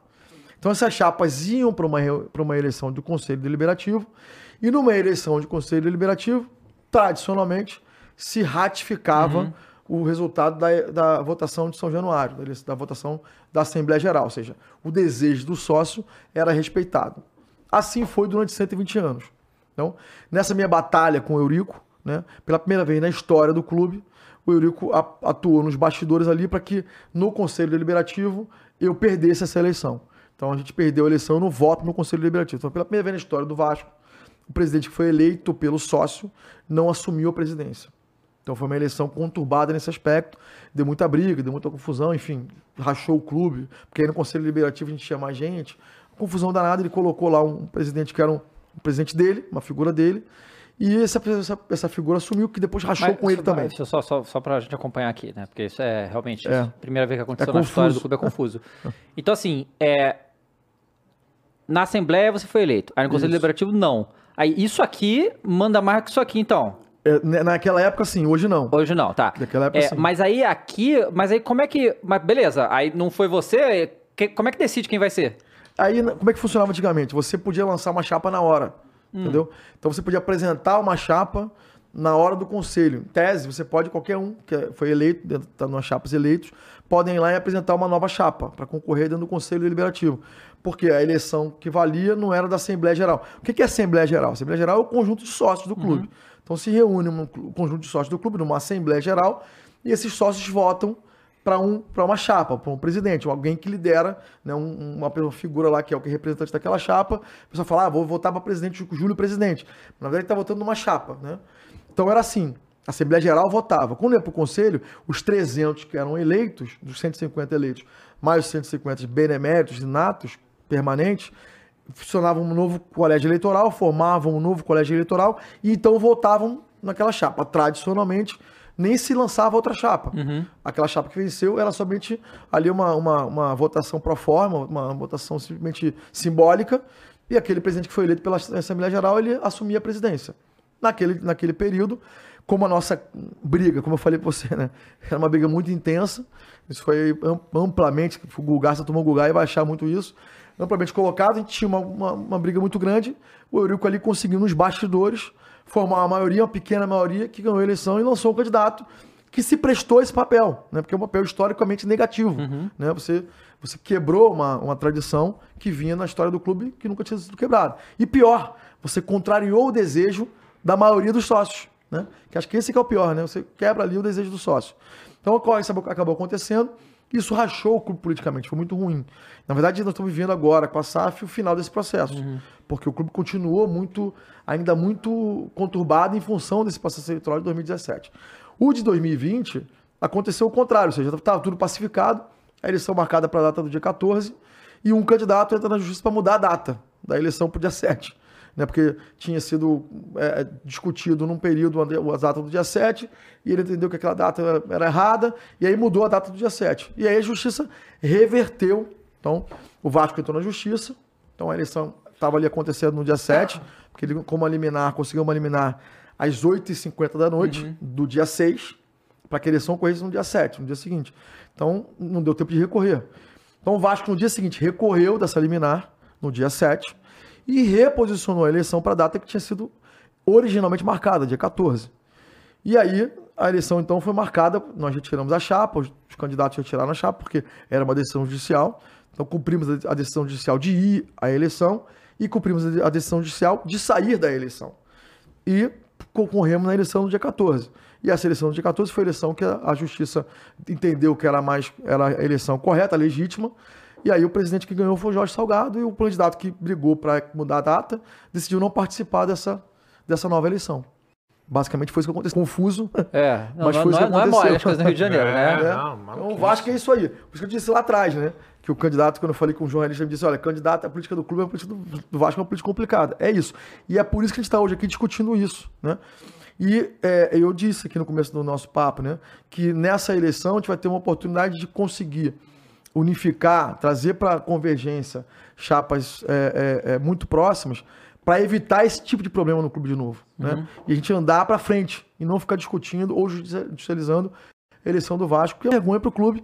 Isso atenta contra a imagem do clube, né? Você fica o Vasco aparecendo nas páginas policiais em vez de estar na página esportiva, né? Quando, quando que é a eleição? 11 de novembro. E já to- todo mundo vai concorrer já tá aberto. Não tem mais como entrar ninguém ou ainda tem? Não, não tem mais como entrar ninguém, tem como sair. Como Tem entrar como não tem mais sair. como entrar, É que ninguém. O filho do Eurico saiu, né? Foi Saiu, o- é, alguns saíram, tem alguns candidatos que ainda vão sair, tem candidatos que podem sair, mas entrar não pode entrar mais ninguém. né? Então esse, é- esse é o cenário nosso para Uhum. Tem 11 quantas de pessoas novembro. concorrendo? São, são cinco chapas concorrendo, Tá. mas eu diria que com chance de ganhar mesmo são três. São três chapas. É, e É, essa aqui representa, que eu falei, que representa esse, esse grupo, que tem ali um grupo, de, um grupo de votos, a do Pedrinho e a nossa. Uhum. É, e aí assim, é, a- ganhando em novembro, vocês assumem no ano que vem, né? É isso? É, é em janeiro que já Qual é a assume? vantagem da eleição direta? Aham. Que nós aprovamos no Conselho depois desse depois do golpe lá de 2017. Aí não tem mais duas votações agora, tem uma Não só. tem mais duas votações. Tá. Qual é a vantagem disso? Você saiu a votação, ganhou, você elege o presidente e começa o processo de transição. Né? E isso é, é- é muito importante, o- isso, isso ser colocado, inclusive como exemplo para os clubes do, do Brasil. Outros clubes aqui, eu tenho visto- visto algumas eleições aqui acontecendo em São Paulo, e quando eu vejo o debate dos candidatos, eu falo, pô, Não, é. entendeu? Então, assim, aí você fala, pô, já vi isso no passado. Né? Já vi isso acontecer. Quer dizer, isso é ruim pro clube. E o final disso a gente já sabe qual é. Então é, é preciso usar esse exemplo do Vasco como uma forma de transformar, inclusive, a política do, do futebol brasileiro em geral. Cara, me explica um negócio, assim, a gente viu todas essas SAFs aí, né, Botafogo, Cruzeiro, agora o Vasco e tal, e o Va- o Vasco é a única que, é, dessas aí, recente, que ficou com 30%, a maioria ficou só com 10%, né?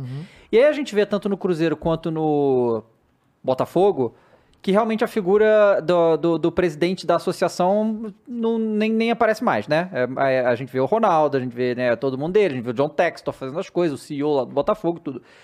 É, como que funciona é, é, essa coisa assim? Porque a, a 777 comprou, né? Esse 70% Isso, comprou por um valor, isso. sei lá quantos milhões. Esse dinheiro que vem no contrato lá, ele veio pra. Tipo assim, esse dinheiro que ela comprou esse pedaço é pra reinvestir no Vasco em questão de jogador, estrutura, essas coisas, ou um dinheiro que vai. que a administração da Vasco SAF vai decidir o que fazer com ele? Qual, qual, qual que é? Esse recurso, o Vasco, quem, que- o, o- esse recurso ele é portado na Vasco SAF. Então ele é portado naquela empresa. Tá? Então, quando esse recurso é portado naquela empresa, cabe à gestão daquela empresa definir a utilização desse recurso. Já tem alguns encaminhamentos. Então, existe um conselho de administração que é consultado né, e que determina aprova ou não alguma a execução orçamentária proposta pela diretoria, né? então lá o Lúcio e tal, fazer uma proposta orçamentária, isso é aprovado, né? Então, claro, existem algumas questões que já são é, é, é, obrigações do clube. Por exemplo, o pagamento da dívida. Então tem lá o pagamento de dívida, foi feito um, um- um equacionamento dessa dívida, foi feito um alongamento, um parcelamento né, dessa dívida, e tem lá uma- um calendário de pagamento, e o Vasco todo mês é obrigado a pagar. Então parte desse recurso é pago. A Vasco SAF é uma das poucas do Brasil que está em dia com todos esses pagamentos, diga-se de passagem. Então tem muitos que estão atrasando esses pagamentos, mas está em dia. Né? Então tem lá o pagamento dessas, dessas dívidas, que são dívidas que têm que ser pagas, e tem, claro, os investimentos que vão ser feitos pela empresa. Qual é o principal investimento que tem que ser feito por essa empresa? O futebol. Né? E aí, o investimento feito pelo futebol E foi- fez realmente, né? foi um investimento esse ano acho importante. que foi o ano que o Vasco mais investiu Mas dinheiro não, nessa e história. no né? Brasil, se não me engano, foi o segundo maior Aham. investimento é, em, em- em- contratações do Brasil. Ali muito lá em cima. Quer dizer, seguramente entre os, os três mais. Eu não vou cravar aqui dois, porque não tenho os números aqui, mas seguramente entre os três maiores investimentos do, do futebol brasileiro. E hoje tem uma folha salarial que é muito grande, tá? Seguramente entre as cinco, seis maiores do Brasil. Então o Vasco hoje, do ponto de vista de investimento no futebol, é um dos maiores orçamentos do futebol brasileiro. Então saiu de uma. Aí que eu falo da, do modelo, como o modelo ele é, ele é, ele é positivo nesse aspecto. Né? Então o Vasco saiu de uma situação em que não conseguia pagar salário, não conseguia pagar sa- três, quatro, cinco, seis, sete meses de salário atrasado, né? então contratava a certeza de não pagar, para uma situação em que os salários, além de estarem em dia, além de estarem em dia, são salários compatíveis com os maiores orçamentos do futebol brasileiro. Então, isso, claro, é, num clube que vinha na situação que o Vasco vinha, leva um tempo para o resultado chegar. Então, esse é um caminho, isso é uma trajetória. Né? Então, essa trajetória ela já começa a trazer resultados. Boa, eu quero te perguntar em cima disso, Júlio. É, tudo isso que, toda a sua ideia, ela é muito legal. Eu gosto de ouvir realmente novas ideias, tá? Você é, um- você é um cara jovem pro futebol, né? Eu sei que você tá há muito tempo lá, mas pro futebol no geral a gente tá acostumado com peças como Eurico, Isso. Juvenal, Juvenal. Andrei Sanches, essas figuras aí.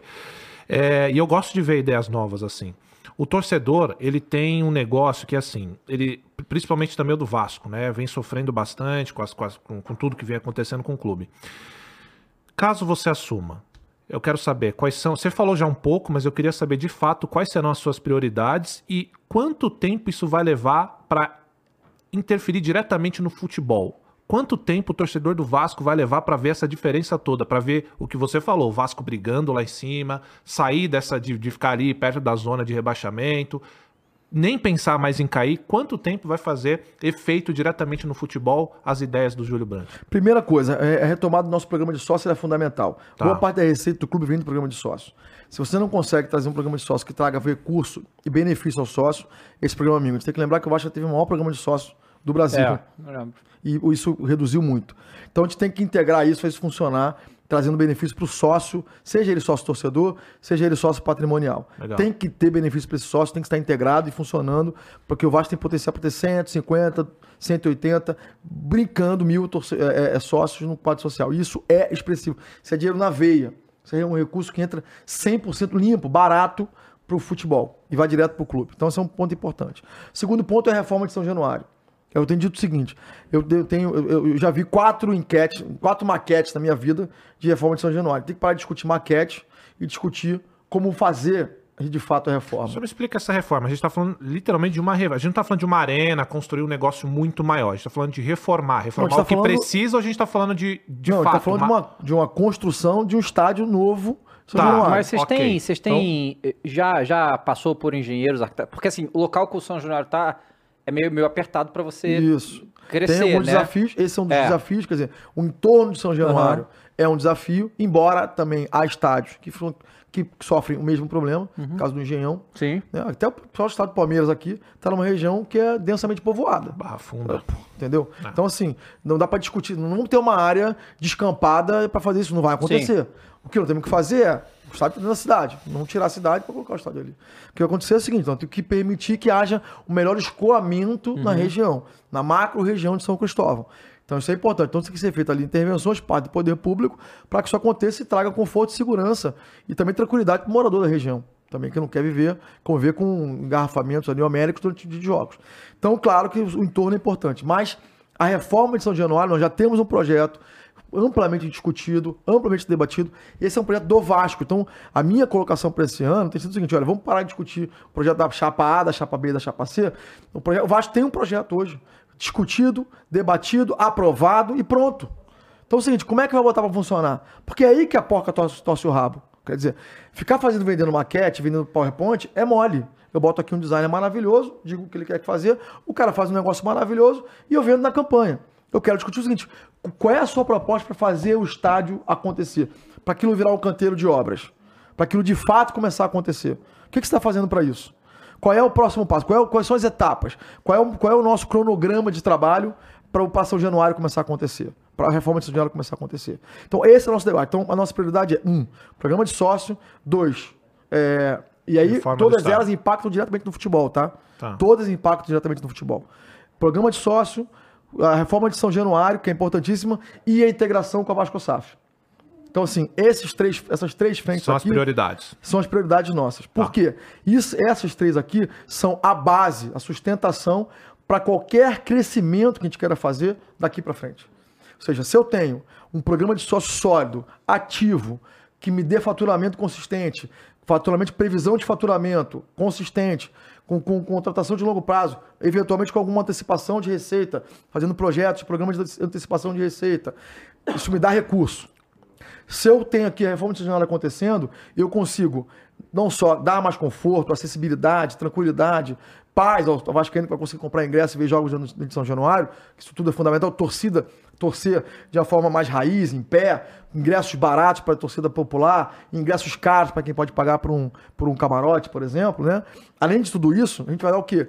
Conforto e qualidade de, de, de, de jogo para os nossos jogadores, para o nosso time. Seja base, seja profissional, seja feminino, não importa, tem que jogar com qualidade. Vai jogar com qualidade. Né? Então, segundo ponto. E o terceiro ponto é a nossa participação no Vasco SAF. E a tranquilidade de que essa estrutura aqui funciona. Porque essa é a nossa estrutura de, de captação de recursos. É essa estrutura que paga essas contas todas que a gente está falando aqui. Né? Seja com recursos, seja com, com dividendo, o que é dividendo? É remuneração de uma operação, né? Seja com dividendo, que vai pagar nos 30% da participação para o clube, seja permitindo que o, o, o, a Vasco SAF contrate cada vez mais e melhor jogadores ou técnicos ou, ou é, é, é, profissionais da, da, da, da, da de scout ou profissionais de, de uhum. apoio, né? Os, enfim, nutrólogos, enfim, todos aqueles profissionais da área médica e invista melhor, façam um CT condizente com, uhum. com o que o Vasco precisa, construam um CT condizente com o que o Vasco precisa e tem ali uma estrutura condizente com a do Vasco e com a necessidade do Vasco. Então, tudo isso ele se, ele se baseia, se lastreia, se alicerça nesses três pontos. Tá. Então, essa é a nossa prioridade. Essas são nossas prioridades. E, claro, a partir delas, nós vamos ter condições de retomar os, os, os, os esportes olímpicos, que nós queremos retomar. Vôlei, basquete. Basquete já retomou, tá então, ontem, só pra, lá. Só para a gente pisar aqui um pouquinho. A gente está falando de alguns anos. Hum. Para isso aqui, desses três, o único que requer anos é a reforma de São Januário. Que, tá. de fato, é uma obra de, diria que é uma obra de três anos. 36 Sim. meses de construção é um prazo razoável. Mas o programa de sócio é imediato. O Vasco não está pronto para botar dinheiro no Vasco. Está engajado.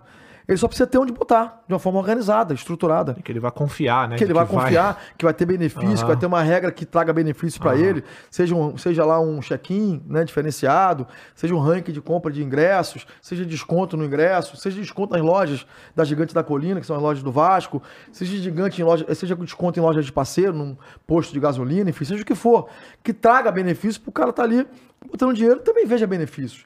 Então, isso aqui é imediato, isso aqui é uma discussão para ter no dia 2, D mais um. Começou o mandato, já é para chamar a SAF e começar a discutir no programa de sócio. Né? Então, aqui é imediato. E a integração com o Vasco SAF também é imediato. É, é sentar com. com é, é chamar uma reunião de conselho de administração e discutir o, o, um planejamento de médio, curto, médio prazo para essa empresa. Qual, qual, é o planejamento? Quais são os horizontes? Quais são os horizontes de, de, planejamento dessa, dessa empresa? E quais são as prioridades nesses horizontes de planejamento?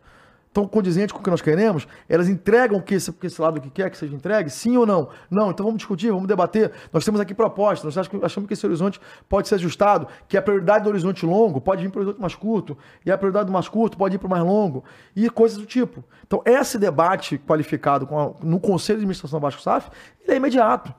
Isso é para ter na primeira reunião de conselho de administração da nova administração. Hum. Então, o único desses três pontos aqui que requer algum tempo é São Januário, mas para ficar pronto. Não é para começar a trabalhar. Porque, diga-se passagem, trabalhar, já estamos trabalhando. Porque todos aqueles que têm uma interlocução, que, que, que tem aí uma relação político-estratégica é, dentro do Rio de Janeiro e que é vascaíno, já está, de uma certa forma, pressionando a prefeitura para aprovar o projeto de lei que vai permitir que a gente tenha nosso recurso para São Januário. Isso é o pontapé de todo o projeto. Então isso já está acontecendo. Então, o que eu estou falando de, de, anos não é começar o projeto. Anos é deixar pronto. O trabalho começa um dia, mas também no dia mais um. Só que você não constrói nada, nem a sua casa, um dia para noite. Você precisa sentar com o arquiteto, discutir orçamento, achar um financiamento para você, se você não tem dinheiro previsto. Se você, não, se você tem dinheiro, você tem que fazer um orçamento, ver se esse dinheiro cabe no seu bolso, se a obra cabe no seu bolso, definir se é porcelanato, se é madeira, ar-condicionado ou não. Enfim, você tem que fazer o projeto acontecer antes de começar a obra. Então isso leva um tempo, mas isso não quer dizer que você não está trabalhando no seu projeto. Sim, né? concordo. Então, e tem, tem outra coisa dentro disso que você começou falando das redes sociais, que não poderia ter uma para aquilo, uma para aquilo. E rede social hoje também entra na parte de marketing, claro, né, que os clubes utilizam claro. bastante. E a gente falou agora aqui, por muitas vezes, que o, o poder aquisitivo do torcedor do Vasco, em sua grande maioria, é pequeno, não é um poder aquisitivo alto. Claro que tem torcedores muito ricos de todos os clubes, mas assim como o do Flamengo, como o do Corinthians, são torcedores com poder, a grande maioria, um poder aquisitivo baixo. Dentro disso, cara, pensando em marketing, pensando em produtos do clube, isso é uma pergunta que eu sempre faço porque é o que me pega, é o que pega a maioria do torcedor. O que, que a sua gestão, caso a Suma tem em mente de fazer para facilitar a compra desse torcedor mais humilde? Porque hoje eu vejo muito torcedor optando por comprar uma camisa do Vasco, uma camisa do Flamengo, do Corinthians, seja de qual clube for, por meios alternativos. Por quê? Porque é tudo muito caro hoje o clube. Hoje o cara vai lá comprar um, um presentinho pro pai dele, um copo, um chaveiro, é um absurdo, porque tem o, o, o escudo do clube. O que, que você pretende fazer para que chegue pro consumidor final de forma mais barata os produtos do clube? Primeiro é o seguinte, você falou muito bem, canais digitais, digitalização. Então, utilizar o máximo possível a monetização de canais digitais. Então, por exemplo, nós fizemos na, em 2020, na eleição passada, uma parceria com a MediaPro. A MediaPro é uma, é uma empresa é, que faz a transmissão dos principais jogos de, principais ligas é, europeias e da própria Comembol Libertadores. É o maior transmissor de futebol do mundo, é a MediaPro. Nós fizemos um acordo com a MediaPro para fazer o quê? Para fazer um, um, desenvolver um projeto específico de canais digitais. Né? E, de, e, de, e de desenvolvimento de novos produtos a partir de canais digitais nossos. Porque você tira dinheiro do nada. Você tira dinheiro de um, um recurso está ali, aí você já tem um engajamento. O que, que o Vasco é? Aí vamos voltar conceitual. O que, que o Vasco é? O que, que o Vasco, o Flamengo, o Corinthians, o que, que esses clubes são? Esses clubes são uma plataforma de engajamento.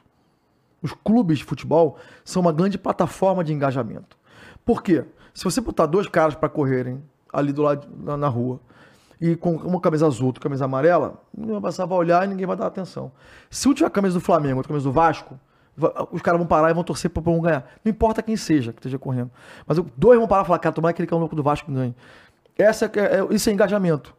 Então, quando você tem engajamento, dado próprio, já, já dado, já, já feito, ele já acontecido, já, já realizado, né? Ele permite com que você facilmente ative esse engajamento no canal que você quiser da forma como você quiser. Porque o teu, o teu consumidor já está comprado. Você não precisa vender. Já está vendido. O que é mais caro para uma empresa? Seja essa aqui, aquela ali. Qual é o custo, cara? É o custo de conversão daquele consumidor em seu consumidor. Então, o custo é eu tirar o consumidor da marca A para a marca B. Isso é parte direta do meu custo de conquista de consumidor. Quando eu tenho isso já de graça, eu consigo trazer isso. O que, que o Vasco precisa fazer? Direto na tua pergunta. Por exemplo, não tem que inventar a roda. Exemplo, as camisas de time, por exemplo. O que, que os times europeus fazem? Você tem a camisa oficial, né? Que é a camisa de, de jogo. Jogador, de jogo. Jogador. Você tem a camisa oficial. Que, aliás, eu não vejo por menos de quinhentola, hein? Caro pra cacete. Caro, caro, caro. E você tem a camisa oficial, que é a segunda linha, que é uma réplica oficial, né? que custa, eu, eu, vou muito a Portugal, você pega, por exemplo, você pega a camisa do Benfica, a oficial, custa lá 130 euros, 140 euros, às vezes mais caro um pouquinho, dependendo do modelo e dependendo do ano, 169 euros e tal. Aí você pega uma, uma alternativa, sai 49,90, 39,90, entendeu? Por exemplo. Então, cara, cai para um quarto do preço, basicamente, daquela, daquela camisa, né? E aí você viabiliza não só que aquele consumidor teu compre uma camisa original, que é bom para o clube, que é licenciamento, ou seja, você mata ali o paralelo, né, o pirata, como você dá, faz, você, inclui, né, você dá pertencimento ao sócio, torcedor, que não consegue pagar para uma camisa de 600 pratas, pô, que é hoje muito caro. Eu compro muita camisa, porque eu dou de presente e tal, muita gente que às vezes me pede, eu compro camisa. Então, quando você pega essa camisa e vai lá em São Januário, porque eu fiquei, fiquei chateado quando fui lá comprar e não tinha mais o meu, meu desconto como sócio. Aí liguei pro Lúcio, falei, pô, como é que não tem mais desconto pro sócio? Ah, houve um problema e tal. Vamos resolver isso. Tem que resolver. O sócio tem que ter desconto. Claro que o sócio tem que ter desconto. Então eu pago minha mensalidade, estou aqui no clube, pô, faço parte do universo, já monetizo de outras formas, tem que ter um desconto. Né? Então ali, é, é, é, quando você vai lá comprar camisa, é 400 pratas, 500 pratas uma camisa. Né?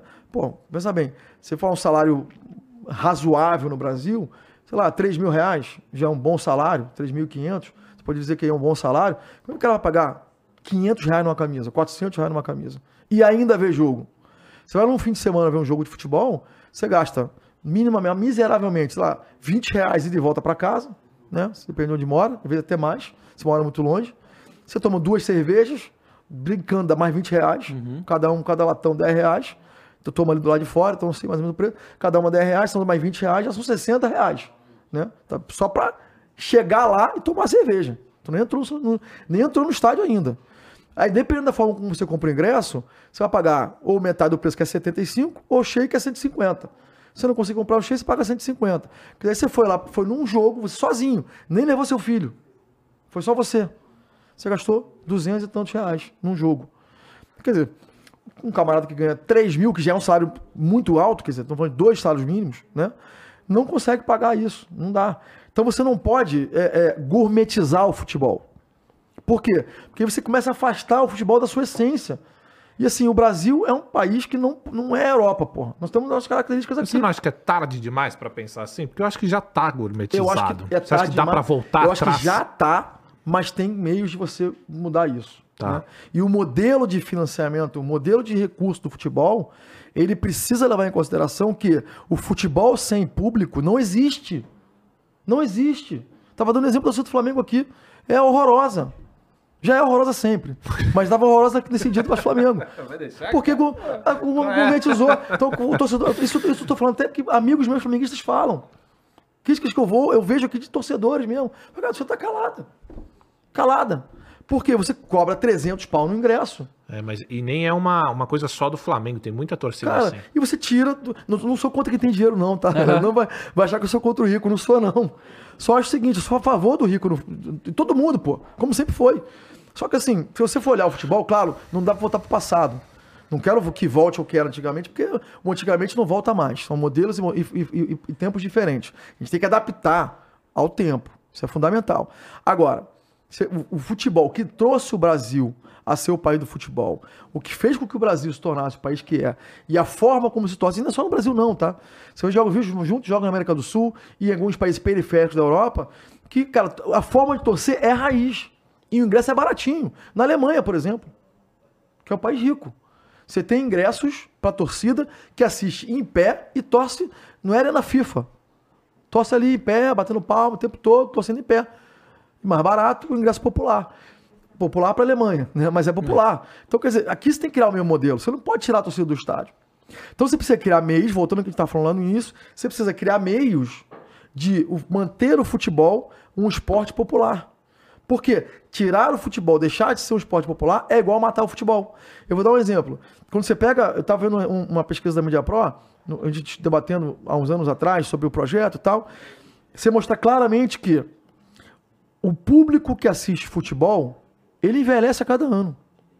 Então, quando você pega as faixas de, de, de, de, de idade que predominam o público do futebol, a, a, a, a- barra faz assim, ó. Ou seja, quanto mais velho, maior é o cara que está no futebol. Quanto mais novo, menor. Então, quer dizer, você tem dois fenômenos aí. Um é perigosos para o futebol. E eu tô falando do ponto de vista negócio, tá? Negócio, futebol, indústria do futebol. Um é o envelhecimento do público do futebol. Isso é fácil de ver. Vai a um estádio de futebol, você vai ver. É fácil de você perceber, primeiro. E segundo, é o afastamento do público do futebol. Do público popular do futebol. O que acaba fazendo com que aquilo ali, aquele espetáculo que era o esporte do povo, se torne alguma outra coisa que a gente não sabe o que é. Né? E aí o que acontece? Futebol ele é de massa. Ele é um esporte de massa. E para ser diferente do que é ser um ciclismo ou um tênis. O que que é tênis? Dois caras, pum, tum, no máximo quatro. Né? Tum, tum, tum, tum. Futebol não, cara, são 22 em campo. Uma cabeçada do lado de fora três juízes, um vácuo, umas 10 lá dentro. Você tem uma estrutura, um estádio gigantesco. Quer dizer, você tem um custo que envolve uma transmissão de futebol gigantesco, né? Então, assim, você tem um 22 em campo, né? Fora os, fora os suplentes, fora o que está no banco, né? Quer dizer, tem um time ali que gira em torno de, sei lá, 30 jogadores para começar a brincadeira. Para começar a brincadeira. Então, quer dizer, é outro tipo de esporte. Se não for de massa, não funciona. E graças a Deus, por isso que o esporte, futebol é o maior, fute- maior esporte do mundo, ainda. Né? E quando você olha as grandes economias do mundo, pega aí, falando grandes economias e população, né? Pega, vamos lá, é, Índia, Rússia, China, Estados Unidos, Brasil. Né? São as cinco maiores. Tem mais alguma? É cinco maiores, são Japão. Não, o Japão é pequenininho, mas assim, diria que acima de 200 milhões. São essas aí, né? Quem consome futebol? O futebol. Só o Brasil. Consome como esporte nacional. Só o Brasil. Nenhum outro consome. Índia, China, nenhum deles, com Rússia, nenhum deles. Como esporte nacional. Só o É, Brasil. porque tem outros esportes lá nos então outros o países. Brasil não pode. Na Índia é o cricket. É. Cricket. Cricket. Então o Brasil não pode, não pode cometer esse tipo de, de- de erro. Não pode. Né? Não só por uma questão social, mas pelo próprio negócio. É matar o negócio. Então você precisa criar meios. E aí, por exemplo, eu fiz, eu fiz uma vez uma visita ao. Só pra você continuar isso, Tá. porque você falou da- de construir o estádio, de levantar o estádio do, do, do Vasco. Eu já ouvi muito dirigente de clube dizer que é impossível você baratear qualquer coisa com essas novas arenas, porque elas trazem um novo tipo de público, elas são construídas justamente para dar um conforto também para trazer um novo tipo de público para o estádio. Você, você concorda com Eu isso? não sou contra trazer novo público do estádio. Vou dar esse exemplo aqui. Tá. Eu fui lá no Manchester City. A gente discutiu uma parceria na época com o Manchester City. Fui lá conversar com o presidente do Manchester City. Aí ele me convidou para participar, para ver o jogo lá. Um jogo da Carabao Cup. Se eu não me engano, era, era, era Manchester City. Era um, era um clássico. Se era Manchester City Liverpool ou Manchester City Arsenal. Era um clássico. E o Manchester estava mandando esse jogo. E nós fomos, antes do jogo, conhecer o estádio, né? Então, quando você entra no estádio, aí você entende que dá para fazer um modelo de negócio, Tá. tá? Que você cobre muito caro pro cara ter corpo, mas tem que ter conforto mesmo, né? Não é, não é uma, um- uma sala com ar-condicionado. Puxadinho. né? É, não é isso. Tá. Então, se você for, e eu desafio, a galera que quiser fazer um Google aí, quiser dar uma olhada no, no, no, no- no YouTube, bota aí estádio Manchester City, vai ver o que eu tô falando. Então, você tem, você tem, primeiro, um clube top, chamado Gentleman's Club, que é um clube fechado. Um Bom nome, hein? Fechado. Maneiro. Hã? Então, assim, Gentleman's Club. então, é um clube fechado. Então, esse clube fechado, ele permite com que, com que você só acesse ali quem pague verdadeiras fortunas para entrar ali dentro. Ali é seletivo mesmo. Só entra milionário. Aham. Só entra milionário. Você tava Por quê? lá? Tava não, fui Tava convidado. lá, convidado. tava lá. Tava lá, tava lá. Mas não porque eu sou milionário. porque eu era convidado. Graças ao Vasco, graças ao Vasco. O Vasco é que é milionário. Então, assim, é, eu fui convidado para esse clube. Porque eu fui convidado pelo presidente. Então, o presidente tem uma mesa que ele só pode, só pode, só, só entra ali é, guests only. Tá. Não entra, não entra, ninguém paga para entrar. Você tem ali o acesso e você só entra convidado. Só pode ir quem o, o- o sócio convida e o sócio paga. O quem é o convidado não pode pagar. Só o sócio paga. Então, você vê que é um negócio alto- alto- lá em cima. Por quê? Porque o milionário que quer fazer negócio, ele vai ali e leva o cara para fazer relacionamento, para enfim, é uma, às vezes uma reunião de, de uma- uma- algum negócio para ser fechado, ou algum negócio que acabou de ser fechado, ou alguma coisa de milhões que justifica ele pagar ali milhões para estar ali. Então esse camarada paga alguns milhões por ano, às vezes por- tem até acho que o título que é, que é, que é, que é- não sei se é, é- é vitalício, não sei, mas enfim, paga uma verdadeira fortuna para estar ali e ter seu espaço ali. Primeira coisa.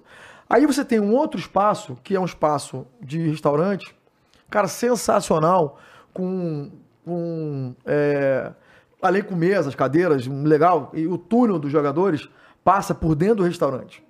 Então eles veem os jogadores. Então eles veem o passar. jogador entrarem no restaurante. Legal, tem isso aqui no gravado, depois eu posso mostrar pra vocês se quiser. Então é legal que os jogadores não veem, porque tem aquele. Ele é todo adesivado por dentro, lá no caso era da, da, da Nike, todo adesivado de Nike por dentro. Então o jogador que tá passando ele não vê, né? É escuro. Só vê Nike, Nike, Nike, Nike por dentro. Mas se você que tá do lado de fora, você enxerga o jogador entrar. Então você permite uma experiência pro camarada que tá vendo o jogo, cara, sensacional. Entendeu? E, o, e quem tá ali não paga só o almoço para estar ali, não ou só a comida. Paga também uma fortuna para ingressar ali. E quem senta mais perto do camarote, que é próximo do campo, paga também uma grana para sentar ali. E quem senta lá em cima, do lado de fora, num assento que é, é- é- é, no caso lá, é climatizado, é aquecido, estava frio, eu fiquei no setor que era aquecido, paga também mais caro pelo ingresso. E quem está mais perto paga. Então você vai criando, na verdade, uma verdadeira uma, uma- equação financeira, né? Então você tem lá um, um, sei lá, um orçamento de 100, né? Dos quais 70 são pagos por pequenas, grandes gastadores, entendeu? Que tem uma verdadeira, um verdadeiro luxo ao seu dispor para estarem ali pagando por isso. E os outros 30 são pagos pelo sócio, pelo, pelo, pelo torcedor comum, que paga, sei lá, 10 libras, 20 libras, 30 libras, 40 libras, pelo jogo, que é um ticket normal de ingresso, de um jogo normal, entendeu? Então, trazendo essa realidade para o Brasil, o que, que tem que fazer? Você tem que criar espaços competentes que permitam que alguém que tenha, que seja dono de uma empresa, ou presidente de uma empresa, ou sócio de uma empresa, pague uma verdadeira fortuna. Não são os camarotes do Maracanã, do que eu estou falando, por exemplo. Aliás, eu não vi no Brasil nada parecido. Nada parecido. Aliás, igual o Manchester City, eu não vi em nenhum lugar, para dizer a verdade, de futebol. Já vi de outros esportes, mas não de futebol. Nada, não vi nada parecido. Tem alguns na Europa que me falaram, mas eu não fui pessoalmente. né? O do Benfica é muito legal, o do esporte é muito legal, é um, é um camarote legal, mas nada parecido. Nada parecido. Do Real Madrid é muito legal também, mas nada nesse nível. É, então, assim, eles fizeram um negócio diferenciado e cobram por isso. Então, quando você fala assim, pô, se fizer um projeto, você consegue criar uma equação que permita que faça, cara, é possível. Agora, você tem que estar dentro do projeto. Na verdade, assim, quando você fala assim, vamos fazer um projeto com um estádio, essa visão precisa estar é, lá, como eu nem falei da reforma da sua casa, né? Se você quer fazer uma. Quero receber meus amigos para ver jogo de futebol, numa churrasqueira e tal, cara, você precisa falar com o arquiteta. Você não vai fazer um negócio diferente, você não vai ter onde botar sua televisão para ver o jogo com os seus amigos. É o cara vai ter que lá dentro para ver o jogo e ter um churrasco lá fora. Estou dando um exemplo. Então, isso tem que estar dentro da origem do seu negócio, do seu projeto. Então, um estádio que vai ser construído, que é o caso, por exemplo, que, que eu imagino que tem que ser um estádio novo, já tem que comportar isso. Olha aqui, para começar, a gente tem que ter um, um, uma fatia de, de, torcedores que vão entrar num congresso popular, até 50 reais. Um exemplo aqui de um número qualquer. E esses outros aqui que vão pagar verdadeiras fortunas para estar em lugares confortáveis. E de repente, eventualmente, interagir com o ídolo do passado, por exemplo, vai lá um, um, ídolo que representa o clube, que é uma ideia que nós temos, né? Trazer os ídolos de volta para o clube e remunerar esse, esse, esse ídolo para, enfim, ter experiências com os sócios, né? Bom, jantar com um ídolo tal, um jantar com um ídolo tal, um, sei lá, é, um, uma sessão de pênaltis com o Acácio, por exemplo, né? Ou com Carlos Germano, enfim, coisas do tipo. Porque aí você permite que o cara interaja com o clube viva, o que talvez eu não teve condição de ver no passado, né? Então, você permite com que isso aconteça dentro do clube e esse cara que paga vai ter acesso a isso. E o cara que não, não tem dinheiro vai continuar indo ao estádio, fazendo o espetáculo acontecer, porque é esse camarada que se fantasia, esse camarada que, que inventa as músicas, esse camarada que constrói, que, que costura o bandeirão, entendeu? É esse camarada que é o folclore do futebol e que não pode deixar de existir e que está, infelizmente, em algumas torcidas, deixando de existir. Na do Vasco, não. Cara, é outra coisa que é uma. Bom, a gente não acredita mais que vai acontecer, infelizmente, mas sei lá, talvez você tenha uma decisão diferente. Que é o negócio da liga, né, cara? Tipo. Eu acredito. Ah, então, é, eu já quis acreditar também, mas toda eu, vez que tem uma reunião, o bagulho banheiro, acaba. Mas pra mim virou lenda isso. É, uma, uma lenda, assim, porque assim já fala há tanto tempo, né? E, e mas, mas o que me desanima mais desse negócio da liga é que toda vez que vai ter uma reunião é quebrar pau e nada acontece, sabe? Todas as vezes. E, e- e é o que já é a política costumeira do futebol brasileiro, que é cada clube puxando pro seu e ninguém se entende, né? É, o Vasco, a associação, vai ter é, influência nesse negócio? E, no caso, você acabou de falar que você acredita, então imagino que você seja a favor também. Muito a favor. Eu não só. eu- aí vamos lá. Tudo é modelo, tudo é evolutivo, né? A liga ela é uma realidade, ela vai acontecer. Uma questão de tempo. Por que ela vai acontecer? Primeiro, porque você precisa de um futebol organizado, coisa que hoje a gente vê aí, o futebol não está organizado como deveria estar organizado. Você precisa de uma, de uma liga que, de fato, faça do futebol brasileiro um produto global. Ou seja, eu, eu- eu digo isso não é por clubismo, não. Eu vejo o futebol brasileiro como um dos, um dos, um dos espetáculos mais interessantes Ah, mas eu também. como campeonato Também. de se assistir no mundo. É um dos poucos campeonatos do mundo que você vê, por exemplo, o, o, o 17 ganhando do primeiro colocado. Né? E disputando lá embaixo. E uma, e uma disputa clara entre os, entre os. Claro, você tem favoritismo, sempre tem. Mas uma disputa muito clara entre os clubes. Você vê disputa em campo. Né? Diferente do futebol, sei lá, português. Sempre quem ganha é, ou é, Porto, ou é Porto Porto, ou é Benfica. Ah, às vezes o esporte faz uma graça. Às vezes. Vai para a Espanha, Real Madrid ou Barcelona. Às vezes o Atlético de Madrid faz uma graça, às vezes faz. Mas é às vezes. Né? Às vezes é uma cagada de um clube ganhar, mas é porra. Vai olhar na história. Então, quais são os dois campeonatos de futebol mais competitivos do mundo? Na minha, na minha opinião. E mais interessante seria a Premier League e o Campeonato de Futebol Brasileiro, o Campeonato Brasileiro. Por que, que o, futebol, o Campeonato Brasileiro não é um produto global? Por que, que não é? Porque assim, no, no momento que você tiver uma liga operando e transformando esse campeonato no campeonato global, o que, que vai acontecer? Nós vamos ter torcedores do Vasco, do Corinthians, do Palmeiras, do Atlético Mineiro no mundo inteiro. Assistindo e comprando e, e- e- e- de fato engajando no mundo inteiro. Porque se você for. Outro dia eu estava no Canadá e tava num- fazendo um negócio de celular, né? Aí tá comprando um celular e tal, e o rapaz da, da loja era um inglês, atendente. E aí ele começou a conversar comigo de futebol, falou, você é brasileiro? Eu falei, sou. Ele, pô, começou a falou, pô, eu acompanho muito por um aplicativo lá que eu não conhecia, ele me mostrou qual era. Acompanho muito futebol brasileiro, sou um dos poucos que acompanha futebol brasileiro. Falei, pô, qual é o teu time? Né, pra ele poder testar, né? Aí ele falou, Palmeiras, cara, o melhor é o time que tá mais em, em voga, né? Falei, e Vasco, você não conhece o Vasco? Ele falou, claro que eu conheço o Vasco. Pô, aí começou a falar da história do Vasco. Mas é um cara que gosta de futebol, entendeu? Quem gosta de futebol, consome futebol brasileiro. Né? O inglês geralmente gosta de futebol. Então ele consome futebol brasileiro. E gosta, porque ele gosta de assistir o Campeonato Brasileiro. Ele assiste porque gosta da competitividade. Isso, bem trabalhado, vira um produto global de fato. E é o que está faltando para a gente hoje. E qual é o problema, na minha visão? O que, que falta para a Liga? O que, que atrapalha a Liga? O que, que atrapalha a Liga é o amadorismo dos clubes. Uhum. É a cartolagem, né? Então a cartolagem, primeiro, a cada hora é um presidente diferente na mesa.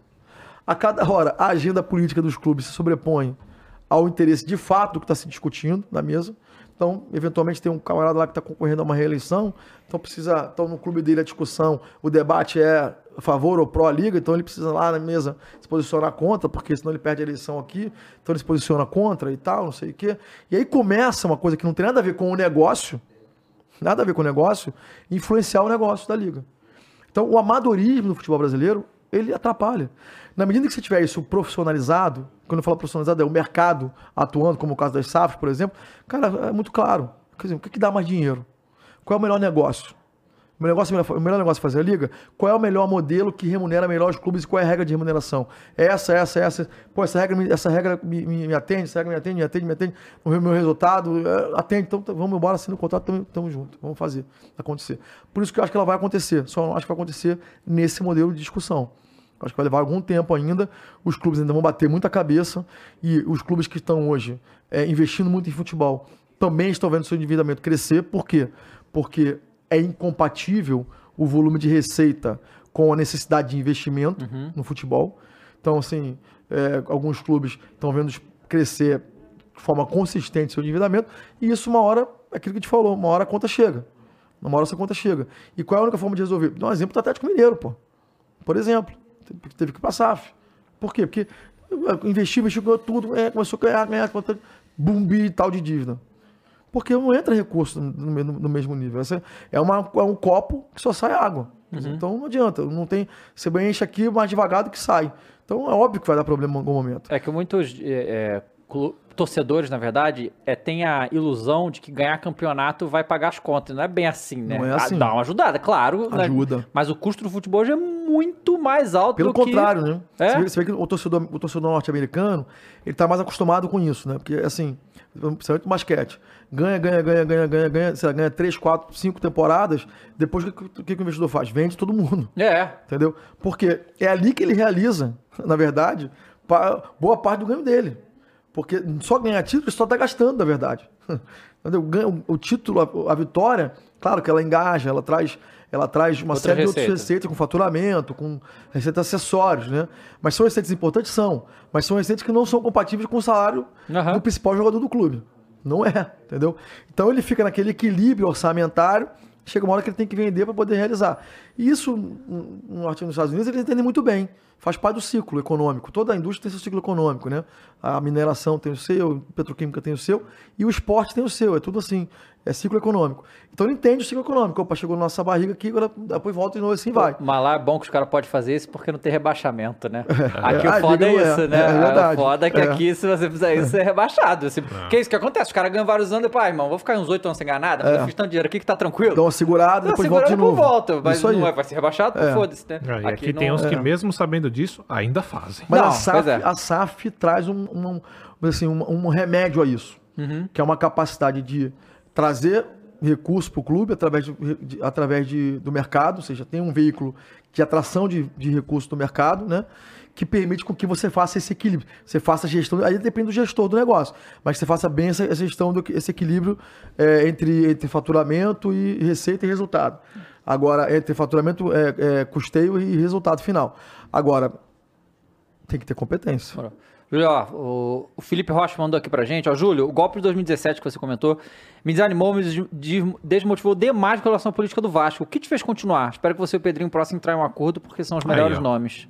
A galera quer a união dos então, Power então, Rangers. Lá. Em relação ao, ao, Pedrinho, né, eu vou é, dizer aqui, nós já conversamos, essa conversa tá, acontece, está em andamento, então para tranquilizar, a gente tem uma, hoje uma, uma... Eles têm convergências, existe respeito é, entre o Pedrinho e entre mim, então nós nos falamos, existe respeito os dois. Os dois entendem que os dois têm capacidade, os dois têm condições, os dois têm competência. É uma questão de quem é que está no melhor momento, mas há um entendimento pleno entre todos os grupos que isso, isso, isso é viável. Né? E mais do que isso, nós sempre defendemos a mesma bandeira, né? sempre defendemos o mesmo, a mesma visão de clube.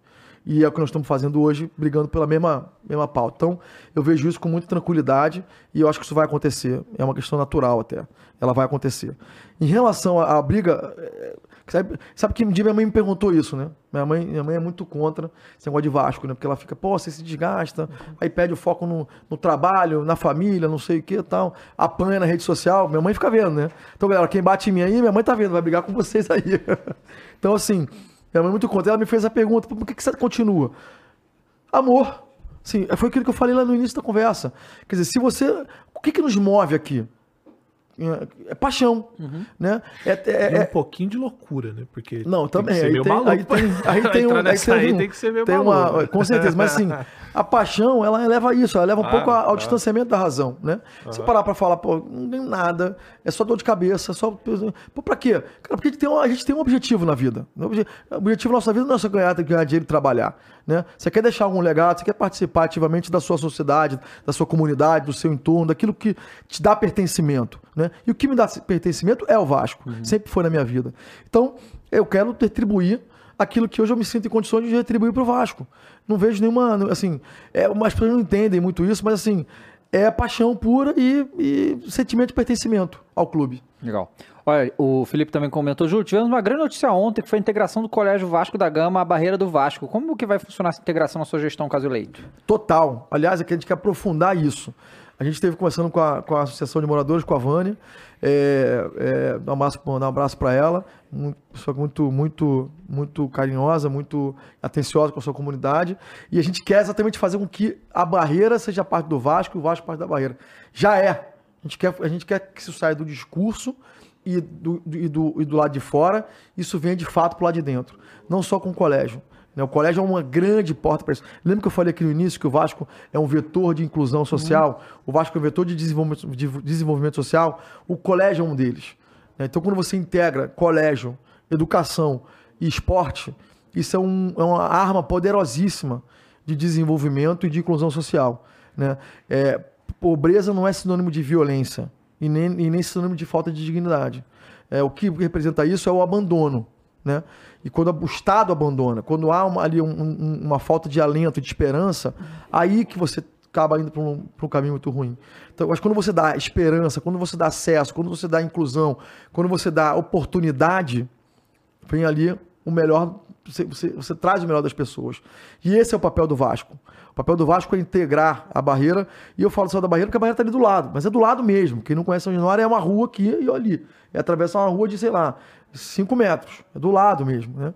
Não estou falando só da barreira, estou falando da, da macro região de São Cristóvão, que é uma região de classe média baixa e que precisa muito desse tipo de equipamento. Não tem, não tem esporte, não tem lazer, né? não tem um, um, um, colégio que integre esporte e lazer, né? tudo isso. Então, a integração do esporte com educação e lazer é uma ferramenta poderosíssima para inclusão e para tirar lá o jovem de 5, 6, 10 anos do potencial desvio social para um projeto de formação de cidadão.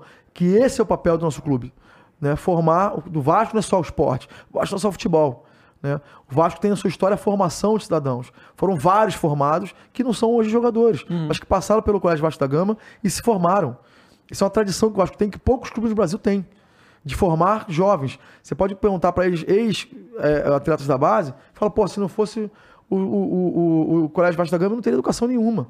E hoje, sei lá, faz lá a sua atividade, enfim, profissional. Né? Então, esse papel o Vasco não pode se furtar a fazer. Então, para mim, é total e vai ser cada vez mais aprofundado. Legal. Em parceria com a Associação de Moradores. Júlio, muito obrigado por muito ter bom. vindo aqui falado. É, espero que dê tudo certo na eleição no fim do ano, não seja mais uma loucura. Não, sem briga, né? Não vai ter briga, não vai, não ter, vai ter briga. Que bom. Não vai ter briga. E vamos lá, todos nós torcemos pelo melhor futebol brasileiro, né? Enquanto é, todo, a gente é muito a favor do profissionalismo é, também.